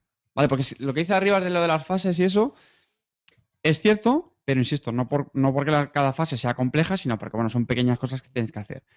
El capitán empieza diciendo cuántos puntos va a dar al, al- si alguien le ayuda. Venga, ahora empieza bajando una carta. Ahora, cuando ya se pase, cojo el rol. Cuando todos nos pasamos, enseñamos los roles, vemos el motín. Luego se resuelven las mercancías. Mm, Si hay cambio de capitán. O sea, Son- Yo- me ¿Y eso no está escrito para poder seguirlo o no es necesario? Hay una hoja, hay una hoja, una, una carta de. Es de ayuda. Esperamos. No. Yo, yo es la pega que le veo, ¿sabes? Que para poder, o sea, que hoy por hoy para jugar a eso es un juego que necesitaría una segunda edición y un desarrollo para simplificarlo un poco, yo creo. O mejorar las reglas. Sí, sí, a mí, a ver, a mí el juego me gusta, o sea, no me enamora, me gusta, e- es, correcto. Y lo único que eso quería comentarlo hoy porque dio la casualidad que después de tantos años lo jugamos y, y, bueno, como siempre estamos hablando de novedades y tal, digo, pues mira, vamos a sacar un juego que es así con, con Solera y, y Viejuno y también por conocer Y, qué, encima- qué pensabais. y- y se adapta también a la duración, una hora, y bueno, pues. Sí, eso sí, eso sí que lo clava. Mm. Porque son, no ¿Y sé, son siete familiar, rondas, es creo. familiar? Mm, No. yo lo he intentado una vez con familiares y no, eh, no, no ha funcionado muy bien. Es que O sea, es Tiene una mecánica un suficientemente abstracta. Vale, No es que vale, sea duro, es que tiene una mecánica que es un poco abstracta y es que tú imagínate la, la mesa donde ponen las, las cartas de destino, que son islas, ¿vale? Las pones en forma como si fuera un, un reloj, ¿vale? Vale. Y el barco pues empieza en una posición. Entonces, para, que el bar- para saber a dónde va a ir el barco, son las cartas que tú vas, o sea, tú vas bajando cartas y las que te quedan en la mano al capitán, esas son las casillas que va a avanzar al barco. ¿Eso es lo que te quiero decir? O sea, Sí. si el capitán se queda con dos, con dos cartas en la mano, es que el barco va a avanzar dos. Entonces, esa, esa relación de decir, vale, yo soy el capitán y yo quiero irme a esta isla, me tengo que bajar tres cartas. Que dicho así suena muy sencillo, pero eso a la gente al principio le... ¿Sabes? Porque luego bajar cartas realmente sirve para otra cosa, que es vender las mercancías que estás bajando. ¿Sabes? Hay un poco, en mi opinión, un cruce de... Bajo cartas porque quiero vender mercancías, pero a la vez es para mover el barco. Eso es lo que yo creo que cuesta un poco más cuando explicas el juego. Pero vamos, que le damos un, un meneo y, y así lo saco otra vez a mesa, que es lo que quiero. No, está bien. ¿Sabes que sacaron un. Yo me, me- me imprimí un tablero que sacaron para el Meuterer, para la puntuación y tal. Que te las haces con una ficha de parchís, que está bastante bien. Sí, porque la- puntuación la tienes que anotar en, en papel. unas hojas, yo qué sé, es muy de, muy de los de, de los de David, de los 80. Muy de lápiz y papel. bueno, Calvo, cuéntanos tu experiencia con el Lords of the Ring de Card Game. Eh, Ah, eh, bien, bien, bien, bien, bien. Eh, me encanta la caja, es una caja bastante de, Venga, sí. Eres un gallo. de tamaño, las ilustraciones son muy bonitas, las reglas no son tan bonitas, no queda nada claro, lo siento, pero son típicas reglas Fantasy Flight, no me quedan nada claras. Luego cuando lo estuve jugando estaba pensando si lo estaba haciendo bien o no, me chirriaban cosas y efectivamente no lo estaba jugando bien. No me quedan muy claras. Creo que ya sé jugar, ya después de tres o cuatro partidas que he intentado jugarlas mal, creo que ya lo he jugado bien. Y, hombre, yo para mí creo que tengo mucho juego con la caja básica. ¿Por qué? Porque entre lo torpe que soy y lo mal que se me da hacer mazos, pues, mm, pues la, la- la primera misión que es introductoria todavía no la he conseguido, pero ni de... ni de- verdad, de verdad eres una madre jugando, tío. Sí, no, sí, sí, sí, soy muy malo, soy muy malo. Yo lo reconozco, pero yo lo reconozco. Entonces, me ha gustado y me parece eso que es bastante complejito. O sea, no me imagino las misiones difíciles, no sé cómo pueden ser. Vamos, si en la fácil no la paso. La tercera, la del escape del Dol Gold y esta directamente es imposible, ni la intentes. Ya, ya, hombre, si la primera no la paso. Pero solo he jugado con una de las facciones que viene, ¿eh? Solo he probado No, con. es que tienes que jugar con doble facción, ¿eh? Eso te lo digo ya claramente. Con una, so- una sola facción no tiene sentido. Y si has jugado con la facción, que tienes que hacerte, para empezar a, a disfrutar un poco el juego, tienes que mezclar dos, dos facciones. Las cuatro que tiene, bueno, esferas se llaman. Tienes que mezclar dos. Sí, No hace falta mezclarlas mucho, mete las dos como están y ya está. No tienes que hacer nada más y meter unas cartas grises. Y con eso vas a disfrutar mucho más las partidas. Porque entre las esferas hay mucha interacción. Realmente combinan mucho, unas esferas mejor con otras, ¿no? Por ejemplo, combina muy bien la verde y la roja y la azul y la violeta. Pero que, o sea, para disfrutarlo de verdad no juegas una, un- una sola esfera. Yo creo que es mejor empezar ya con dos y a partir de ahí pues te vas haciendo las aventuras. Mucho más chulo. ¿Y te ha gustado, Javi? pues, me- pues sí, sí me ha gustado, porque me gusta el juego de cartas y este me ha parecido bastante chulo, aunque tú digas que tiene unas mecánicas muy antiguas. Sí, es muy a mí me parece que, está muy bien. es- tienes decisiones que hacer y me gusta, está bien, pero no lo veo fácil. Y si ya me dices, Clint, que tengo que mezclar varias esferas, No, pero si es que vamos a ver, la mezcla es coger todas las poder con el ma- con el mazo básico no tienes ni que hacerte, o sea, no tiene, lo bueno del juego este es que no tienes que hacerte el mazo, es decir, mezcla las dos esferas como te vienen, ya está, quitar dos cartas o como mucho de cada una y metes las grises. No hay nada más, no hay ninguna, o sea, no hay ninguna posibilidad de complicarte la vida en este juego, en serio. Agitar y lis- y listo. Agitar, así de mezclar un poquitín tipo Dominion y ya está. Por cierto, yo os tengo que hablar de otro juegaco de Espera, espera, espera. ¿Qué tal la comparación con el Pathfinder? Es que no tiene nada que ver, ¿no? Ya, pero bueno. Por, por si pican, ¿no? Mm, No lo puedo comparar. No lo puedo comparar porque no, porque solo he jugado la primera misión. No sé si las siguientes misiones son muy distintas o hay siempre que hacer lo mismo. No tengo ni idea.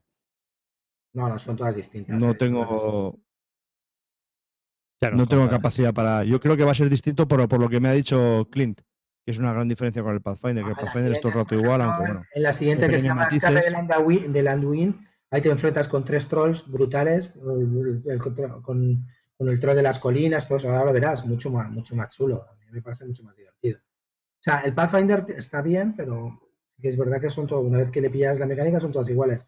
Este lo bueno que tiene es que cambian, cambian mucho la- la- las misiones de unas a otras. Interesante, pero vamos, me, me deja con ganas de seguir jugando, la verdad. Las partidas se hacen muy cortas, son media hora.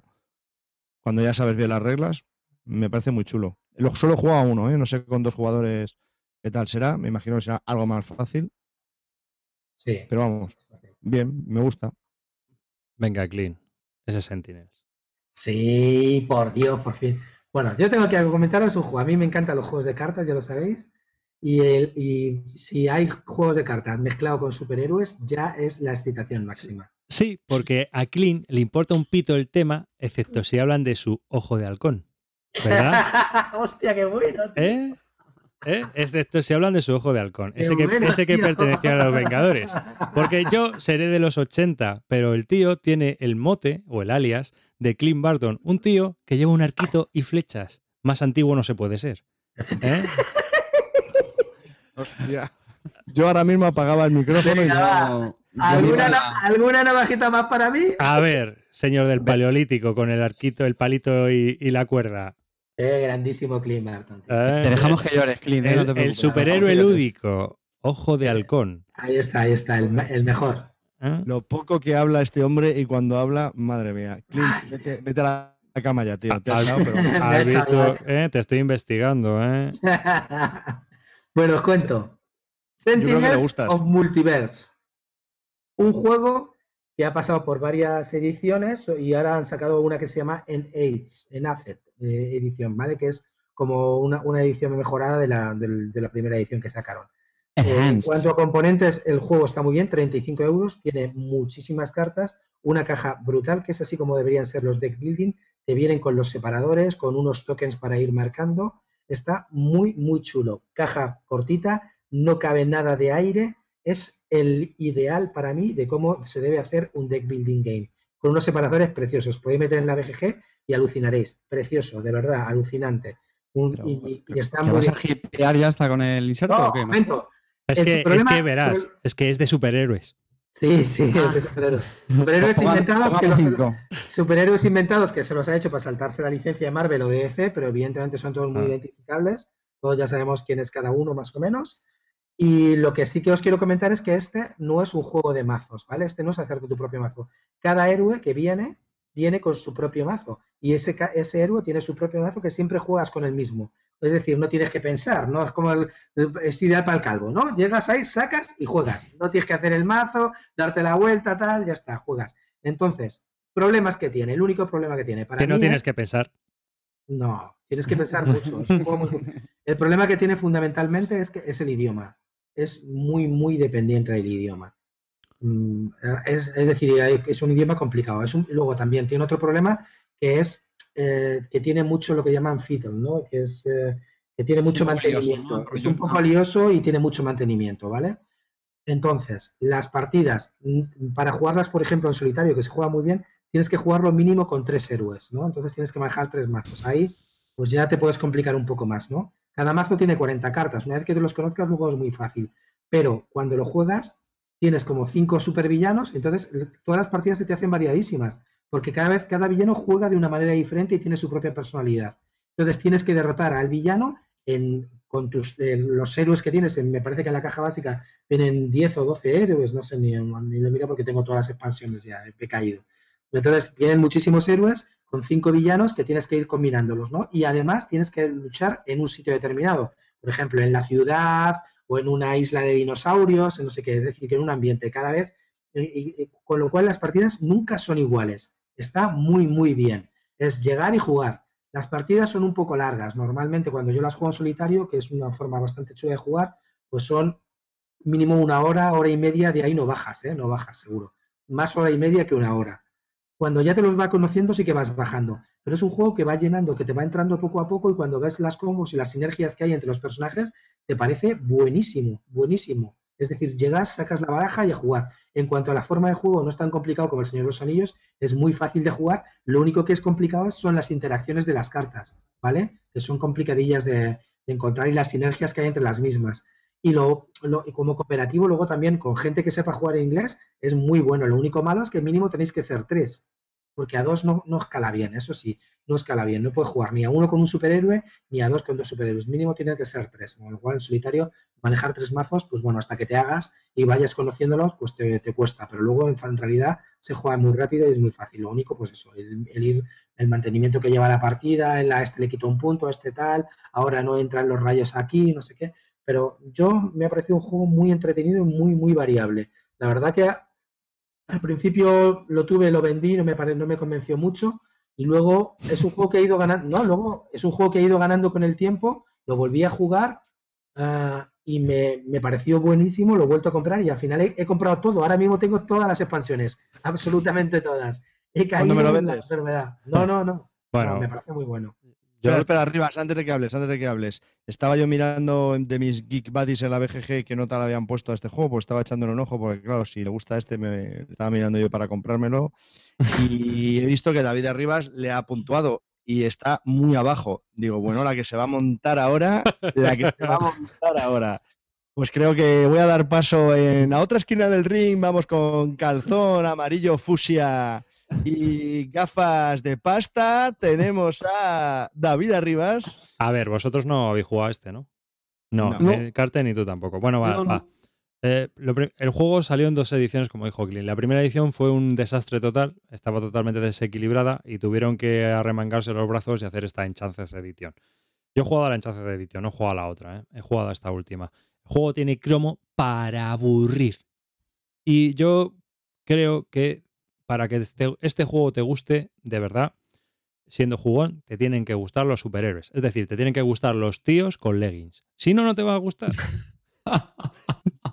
Toma mensajes subliminales. Leggings y musculados. Sí, sí, leggings y musculados, con mucha testosterona, ¿sabes? O sea, sí, tiene que haber mucha testosterona. El juego es, un juego de, cartas.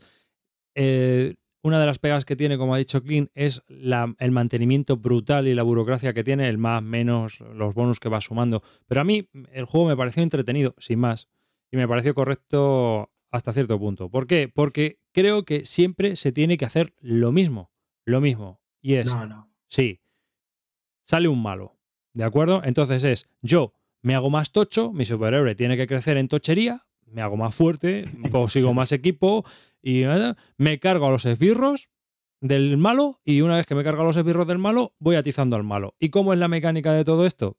Miro mi mano, cojo la mejor carta y la juego. Cojo la mejor carta y la juego. Cojo la mejor carta y la juego. No, para mí no hubo nada más. Que el juego está bien, está muy entretenido, tiene cromo para aburrir, tiene tema por un tubo que si era con dinosaurios, porque vas como viajando en el tiempo y entonces los villanos se van ocultando. Yo estuve jugando escenarios en el oeste. Súper entretenido. Está súper entretenido. Si te gusta, los superhéroes. No me lo vendas, no lo quiero. Clint, Cada, o sea, eso no entiendo, yo entiendo que a lo mejor jugaríais dos o tres, pero cada, cada, cada villano tiene una forma de jugar y tiene una propia personalidad. Eso está muy bien. Eso le da una, una diferencia bastante grande. Y no es que sea la mejor, la mejor combinación. Cada héroe va a una cosa y tú tienes que saber a qué va tu héroe. Y tienes que tratar de buscar el combo con los otros héroes, ya sea cooperativamente, es decir, un cooperativo en el que funciona bien, o bien normalmente, si juegas en solitario, pues buscar el combo entre los tres héroes. No es que juegas la mejor carta, es que tienes que buscar la combinación entre todos de cómo derrotar al villano. Hay villanos que son imposibles de derrotar, muy, muy difíciles. Y no sé, me parece que es muy entretenido en ese sentido, por Sí, 32 euros. Pero tío. te tienen que gustar los superhéroes. Sí, sí, evidentemente. O sea, está es claro. porque para juegos de cartas hay otros juegos de cartas con otros temas mil veces mejor que este. O sea, Claro. sé, eh, ahora, ¿que quieres un juego de superhéroes de cartas? Este es muy buen juego de superhéroes. Muy Está bueno. muy bien. Casi ¿eh? mejor que el Marvel Legendary, que también es un juego que me gusta Está muy entretenido, tiene mucho cromo y te lo pasas muy bien si te gusta ese mundo. Sí. Si te Pero, gusta. David, estarás de acuerdo conmigo en una cosa. Es un juego del 2010 o el 2000. ¿De qué, de qué año es? ¿Del 2010? Espera, a ver. 2011. Del 2011. Tío, la gente sigue enganchada con este juego. Pero La gente si es que jugando. normal, si es que son superhéroes. Decirte, está- ha también pasado, es- o sea, ha pasado el tiempo, hay un montón de juegos que se han olvidado, pero este, la gente sigue enganchada, no A sé, me ver. parece que...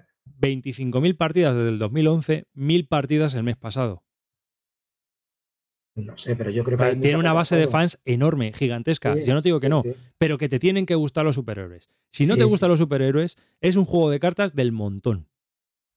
Está claro, está claro. Te tiene que gustar un poco el, el rollito este, es decir, pues eso, como cooperativo está muy bien, en el sentido, que aquí sí que no hay, no hay rollo de, de un tío que manda ni nada. Tú de entre los tres buscar un combo de cómo es tu personaje y a lo que va y cómo puedes ayudar a los demás.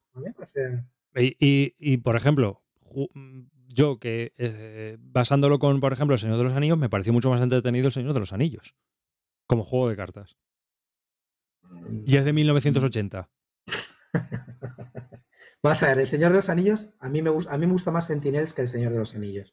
¿Por qué? Porque me gusta más el tema. de los porque es de tíos con mallas. Y porque a mí el tema del Señor de los Anillos como que me la pela un poco. Claro, los pero- pero los tú- los- Pero tú los- te derrites por ir a la tienda de cómics a comprarte el último de Ojo de Halcón. Clint Sí, Barton. Vamos a ver. ¡Ah! un un momento, un Evidentemente me, un gusta- me gustan los superhéroes, leo cómics de superhéroes y bueno, y no solamente cómics de superhéroes, me gustan los ¿Te cómics. crees un superhéroe? Porque para el que no lo Soy- sepa, escucha, eh, el soy un alter ego- superhéroe, soy un ídolo local. El alter... Voy a explicarlo para los oyentes porque a lo mejor no lo saben, pero Clint Barton es Ojo de Halcón, un superhéroe que estaba en Los Vengadores hace mucho, mogollón de años y que era, ha ha tenido miniseries propias y que incluso tiene ahora una serie propia. Y es un superhéroe que no tiene poderes mágicos, o sea, que no tiene superpoderes, solo tiene mucha puntería con el arco, como Clint con los hábitos lúdicos. Precisamente eso es lo que me gusta de Ojo de Halcón, que no tenga super- superpoderes. Y además tiene mucho sentido del humor. Me parece un gran tipo y mejor persona. ¿No será también de Albacete? Sí, también. Clint Barton es de Albacete, eh, en serio, fuera de coña. Me- el Ojo de Halcón es el de Albacete fijo. Es de Nueva York, pero bueno, va.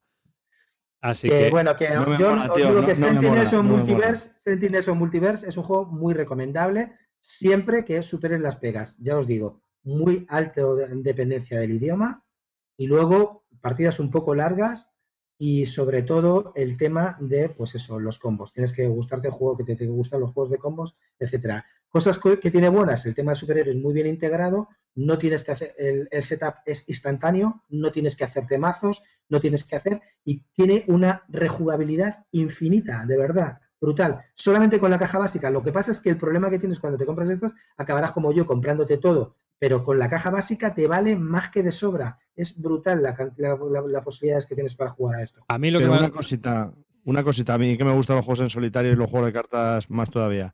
Eh, es cierto lo que dice el arriba, es que si no te- es que estoy viendo alguna foto con que tiene, cada carta tiene texto para aburrir. Sí. Eh, si no te gustan los superhéroes, mejor no. O sea, el tema está muy. Porque es que a mí los superhéroes me la pelan.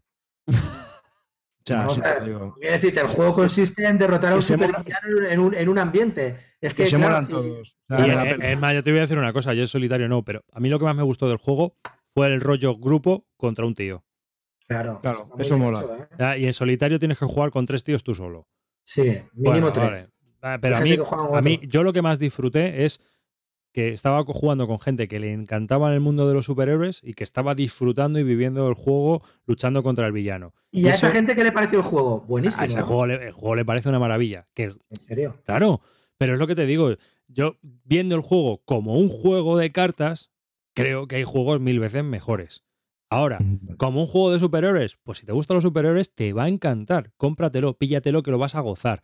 Pero si eres un tío que simplemente eres jugón, mm, pues piénsatelo, porque las mecánicas, sí, eh, que sí, que está muy bien implementado, que es muy temático, pero vuelvo a lo mismo. Si te gustan los superhéroes, si no, te va a parecer que es siempre lo mismo, que es voy a hacer el personaje más tocho, voy a ir a por los esbirros y una vez que me he cepillado los esbirros del villano, voy a por el villano. Siempre la misma historia.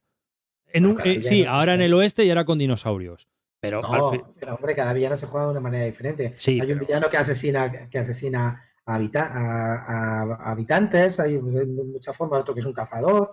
Es, diferente. Os quiero decirte, bueno, sí, pero al si lo resumes así, es así, vale. Claro, claro, Pero y al que- final- al final- En realidad, cada uno se juega de manera diferente. tú miras ¿no? tu mano y vas a por la carta que mejor se adapta en ese momento. Si es que Claro. las Como todos los decisiones, como las en el decisiones, Magic, tío, el Magic es así, ¿eh? Mejor- No, la mejor no, porque tú en el Magic puedes montar estrategias. Y aquí Eh, Clint, yo no he jugado al este tío, pero Mm, lo tiene muy difícil que se parezca al Magic. Oye, una preguntita, que os estáis aquí dime. buclando. Un poco el tema. Eh, está viendo las imágenes que ya, como me habéis hablado de varias ediciones, me crea la duda. Son Las ilustraciones son muy comiqueras, ¿no? Eh, Sí. por lo que he estado viendo. Claro. Y están bien, ¿no? Los, los componentes. A mí me gustaron mucho. Yo creo que dan muy bien el pego y el, de- diseño. para mí, en serio, fuera de coña, ¿eh? como juego de cartas eh, de, de deck building game, si fuera un eh, tipo tal, es lo que deberías. es- ha seguido un poco la línea del Thunderstone, ¿vale? Cuando, que, que- que hizo muy bien con los separadores y todo eso. Eso lo, lo ha hecho muy bien y lo ha copiado y además tiene unos tokens muy bonitos, muy vistosos. Con lo cual a mí me parece que es, es, es perfecto y con- en cuanto a componentes, para el precio que tiene, que son 32 euros, me parece muy más que correcto, de lo mejor que he visto. ¿eh? Por ejemplo, yo ahora tengo el Marvel Legendary que vale 59, 60 pavos y no te viene ni siquiera con separadores, tío. Te los tienes que hacer tú. O sea, los separadores que vienen no te los pone por nombre ni nada, te pone unos separadores horribles ahí que te los tienes que currar tú, ponerte unas pegatinas. Eso me parece lamentable de un juego de 60 pavos. Y aire para aburrir, para meter las 50.000 expansiones que han metido. Este viene con una caja justa, perfecta, cabe todo sin ningún problema, no sé, me, me parece cojonudo, tío. A mí está muy bien pensado. El Legendary me fastidia más. Si te, gusta, ¿eh? si te gustan los superhéroes, este es un must have. Mm, Este sí. es- es un juego obligado. Yo solamente me remito a lo que sí dice Carter. contigo, ¿eh? Yo lo que dice Carter, yo también soy muy seguidor de. La gente se mete mucho del ranking de la BGG, a mí me parece correctísimo, porque es el gusto general de todos los jugones, resumido, y a mí me da igual que la gente diga que no lo sigue, que no. A mí me parece que es Este un es el indicador, 92, ¿eh? Está en 92. claro, que es, que es un indicador bastante bueno. Joder. yo lo que te digo es que un juego del 2011 se sigue jugando ahora, sigue estando entre el hotness, lo sigue, miras, cada día está ahí, o sea que es un juego que, que- que la gente lo sigue. Pero si es de tíos con mallas, ¿cómo no va a estar? Si a todo el mundo le gustan los tíos en mallas. Macho, macho, man. Menos al calvo. Al calvo, al calvo que no visto. Sí, yo, macho, man. Y yo tampoco. Eh, no solo hay tías en malla, hay tías marcando culito. Bueno, yo creo ¿No que. vi- ¿Visteis el otro día una portada que salía, eh, no sé, en YouTube, no sé qué, una portada de como si, si los tíos eh, tuvieran que hacer eh, como tías de superhéroes en una portada y salen todos como enseñando ahí el culo, poniendo ahí una forma. tal. La verdad es que lo- en los cómics de superhéroes son súper machistas y, las, y a las tías las ponen siempre como enseñando el culo y es horrible, tío. Bueno, hemos estado hablando de Sentinels o de Multiverse, machistas o no. Y es un juego, espera, porque es que está hecho por tres tíos. Christopher Butler, Christopher me Paul y And- Adam Rebot- Rebótaro. rebótalo, de 2 a 5 jugadores, eh, unos 60 minutos de duración, y sí, se, se ha- más o menos dura eso la partida. Y bueno, pues es un juego bastante entretenido de superhéroes, de cartas. Y venga, Clean, para terminar el podcast, vamos a hablar de Port Royal, anda, que hay mucha gente que estaba preguntando por ese juego, que si lo habías probado, que si lo habías jugado, Sí. que yo lo he visto Bueno, que te estaban Port preguntando. Royal es un juego que vale 10 pavos, de los que tiene, de- según Javi, de los que le tiene que gustar a él, del calvo, porque es un juego de cartas, pues muy, muy baratero, cartas también muy portable. En realidad a mí los juegos de cartas y tal no me gustan mucho, pero este me parece muy interesante, porque tiene una mecánica que es, empiezas como en plan diamantes, ¿no? O sea, cuando empiezas a jugar al diamantes, sabes que si sacas dos cartas iguales, pues te vas de la mina y todo eso, te, te quedas sin diamantes, ¿no? En estas tienes unos barcos de cinco colores y si sacas dos barcos del mismo color, no pasas al segundo turno, que sería comprar una carta, ¿vale? Entonces tú vas sacando eh, cartas de barcos y- o de personajes y tú te paras cuando tú quieres, ¿vale? Si, consigues sacar tres barcos del mismo color, compras una carta. Si consigues cuatro cartas del cuatro barcos de diferente, de diferente color, cuatro cartas de diferente color, cuatro cartas de barcos de diferente color, co- compras dos cartas y cinco cartas de barcos de diferente color, compras tres cartas. Lo que pasa es que si sacas dos cartas del mismo color, pierdes el turno y no compras nada. Con lo cual, es un juego que tiene un poco de- del, paso, del, fuerza a tu suerte y tienes que hacer un set collection con los personajes eh, hasta conseguir 12 puntos. Hay una carrera para el primero que consiga 12 puntos. Me parece un juego muy entretenido. Yo no- ya os digo que no soy muy de juegos de cartas, no me gustan mucho los filler, no, pero este me ha parecido bastante entretenido. He jugado al Biblos, he jugado a, no sé, al, al Inventios, a todos estos, y esos me, me aburrían y prefiero jugar a otro tipo de juegos de cartas, como pueden ser, por ejemplo, New Era o cosas así más potentes, ¿no? Pero este, como un filler rapidito así para echarte rápido, en vez de jugar al Yokai No More, os recomiendo por Royal. Me parece un juego muy entretenido para lo que es. Es decir, un juego de 20 minutos, 30 minutos y mm, estar un poco forzando tu suerte, riéndote.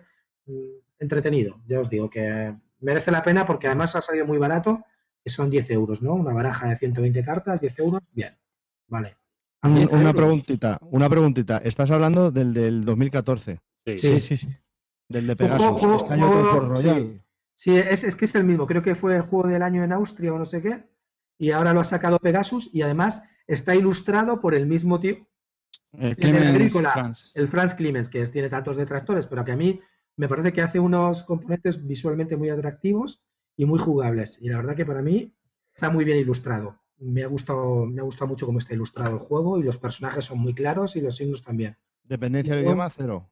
Cero, cero. Y mejora, escala bien, es de 2 a 5. ¿Qué tal? Sí, muy bien, con, con cualquier número de jugadores, escala bien. Es más divertido con 5, bueno, con, no, yo creo que más divertido con 3 y 4, que es más manejable. 5 ya es un poco más inmanejable y con 2 también está muy bien porque hay más, más control. Pero la verdad que ya digo que es un juego entretenido siendo lo que es, ¿no? Pues así, tipo Splendor, tipo esto, pues sí, por 10 pavitos, muy recomendable.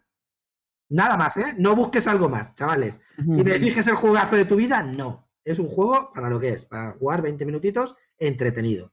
Es una reimplementación de un juego del 2013 que se llama Mercaderes del Caribe. Oye, Clint, ¿y con la familia lo ves este juego? Sí, sí, sí. Sí, desde luego, sin problemas. Por 10 pavos, tío. No, en serio, a, a mí me parece que es una, una compra. Quiero decir, te tiene que gustar la mecánica, ¿no? Pues es un poco forzar tu suerte, porque si la fuerzas, compras más cartas y si no, pues no compras nada. Entonces vas un poco forzando. Y luego compras cartas de personajes que te dan puntos de victoria y luego te dan cada uno una habilidad que te permite mejorar para ir co- con- consiguiendo más personajes. El primero que consiga 12 puntos gana la partida, con lo cual las partidas son muy rápidas, 12 puntos se consiguen fácil. El diseñador es Alexander Pfister, que es el- también el que hizo el- las minas de Zamandor. Hombre, Ah, ese lo tengo yo. eh, por eso os lo digo. Mm, ¿Qué tal las minas de Zabandor? Que me lo compré el otro Muy día bien. por 12 euros. muy bien, muy chulo, muy curioso. Está ahora 12 euros, ¿eh? De 2 a 4 jugadores, mejor con 4. Clint, 3, 4. Cuanta más jugadores, mejor, más interacción. Muy bien, muy chulo. es correcto. Que el- ¿Es No, lo de la familia. Lo de la familia. Te lo preguntaba porque yo creo, no sé si coincidiréis, que los juegos de. Ya, se me, me voy a acordar en español, no me sale. El de primer pesos, tu suerte. Eso, exprime tu suerte. Eh, que yo creo que suelen funcionar bien con la familia. No sé si tenéis esa sensación. ¿no? Sí, sí, desde luego. Yo, por ejemplo, con Se- el dado, combinan, zombie, yo- el dado zombie funciona que te cagas. Se El combinan dos zombie- mecánicas, se me combinan dos mecánicas que funcionan muy bien con la familia. Una es eh, la que habéis dicho y otra es el set collection.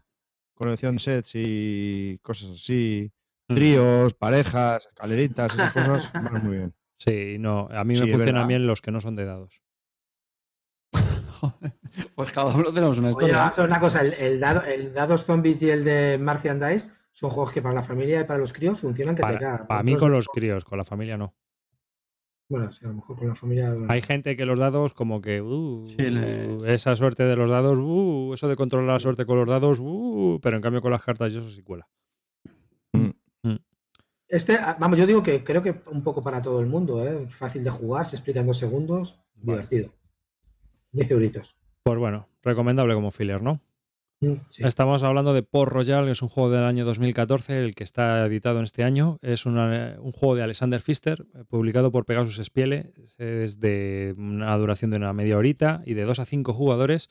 Eh, se puede conseguir por unos 10 euros, así que es un jueguecito de cartas, en una caja pequeñita, imagino, ¿no? Comprarlo en Juegame Store y en Finplay, amigos. Ahí, ahí. y bueno, pues yo creo que hasta aquí este podcast, si os parece, ¿no? Así Me que parece. sí, vamos a ir despidiéndonos y lo dejamos ya para otro día. Hablamos de más cositas. A ver si preparamos un especial y todo. Eh, pues nada, yo me despido de todos vosotros. Aquí David Arribas, después de meterme un rato con Clean y sus mallas. Y bueno, le dejamos a Ojo de Halcón que se despide de la hora. Hasta pronto y gracias por escucharnos. Bueno, chavalería, muchas gracias por escucharnos y nos vemos en el próximo programa del especial. Se despide Cartasius, que ya sabéis que es el colaborador que le pone aquí el punto de cordura y criterio a este, a este grupo. Y un abrazo para todos. Eh, bueno, le pones el puntito porque nunca hablas. O sea, bueno, si hablases no pondrías cordura por ningún lado. Que bueno, se despide Carlos, muchas gracias por estar ahí, por escucharnos, sois los mejores. Y bueno, el próximo programa hablaré largo entendido, que voy a hablar yo de, otro especial. Al igual que estuve hablando de los post cooperativos, pues el próximo programa haré eh, otro especial que ah, ya os explicaré. Y e incorporé una nueva sección en el programa. Bueno, es la verdad que porque nu- nunca hay secciones en el programa. Vamos a incorporar la primera sección, a lo mejor fija incluso, del programa. A lo mejor. Bueno, pues eso, pues nada, que ahí queda eso, que muchas gracias y nos oímos. Chao. Adiós.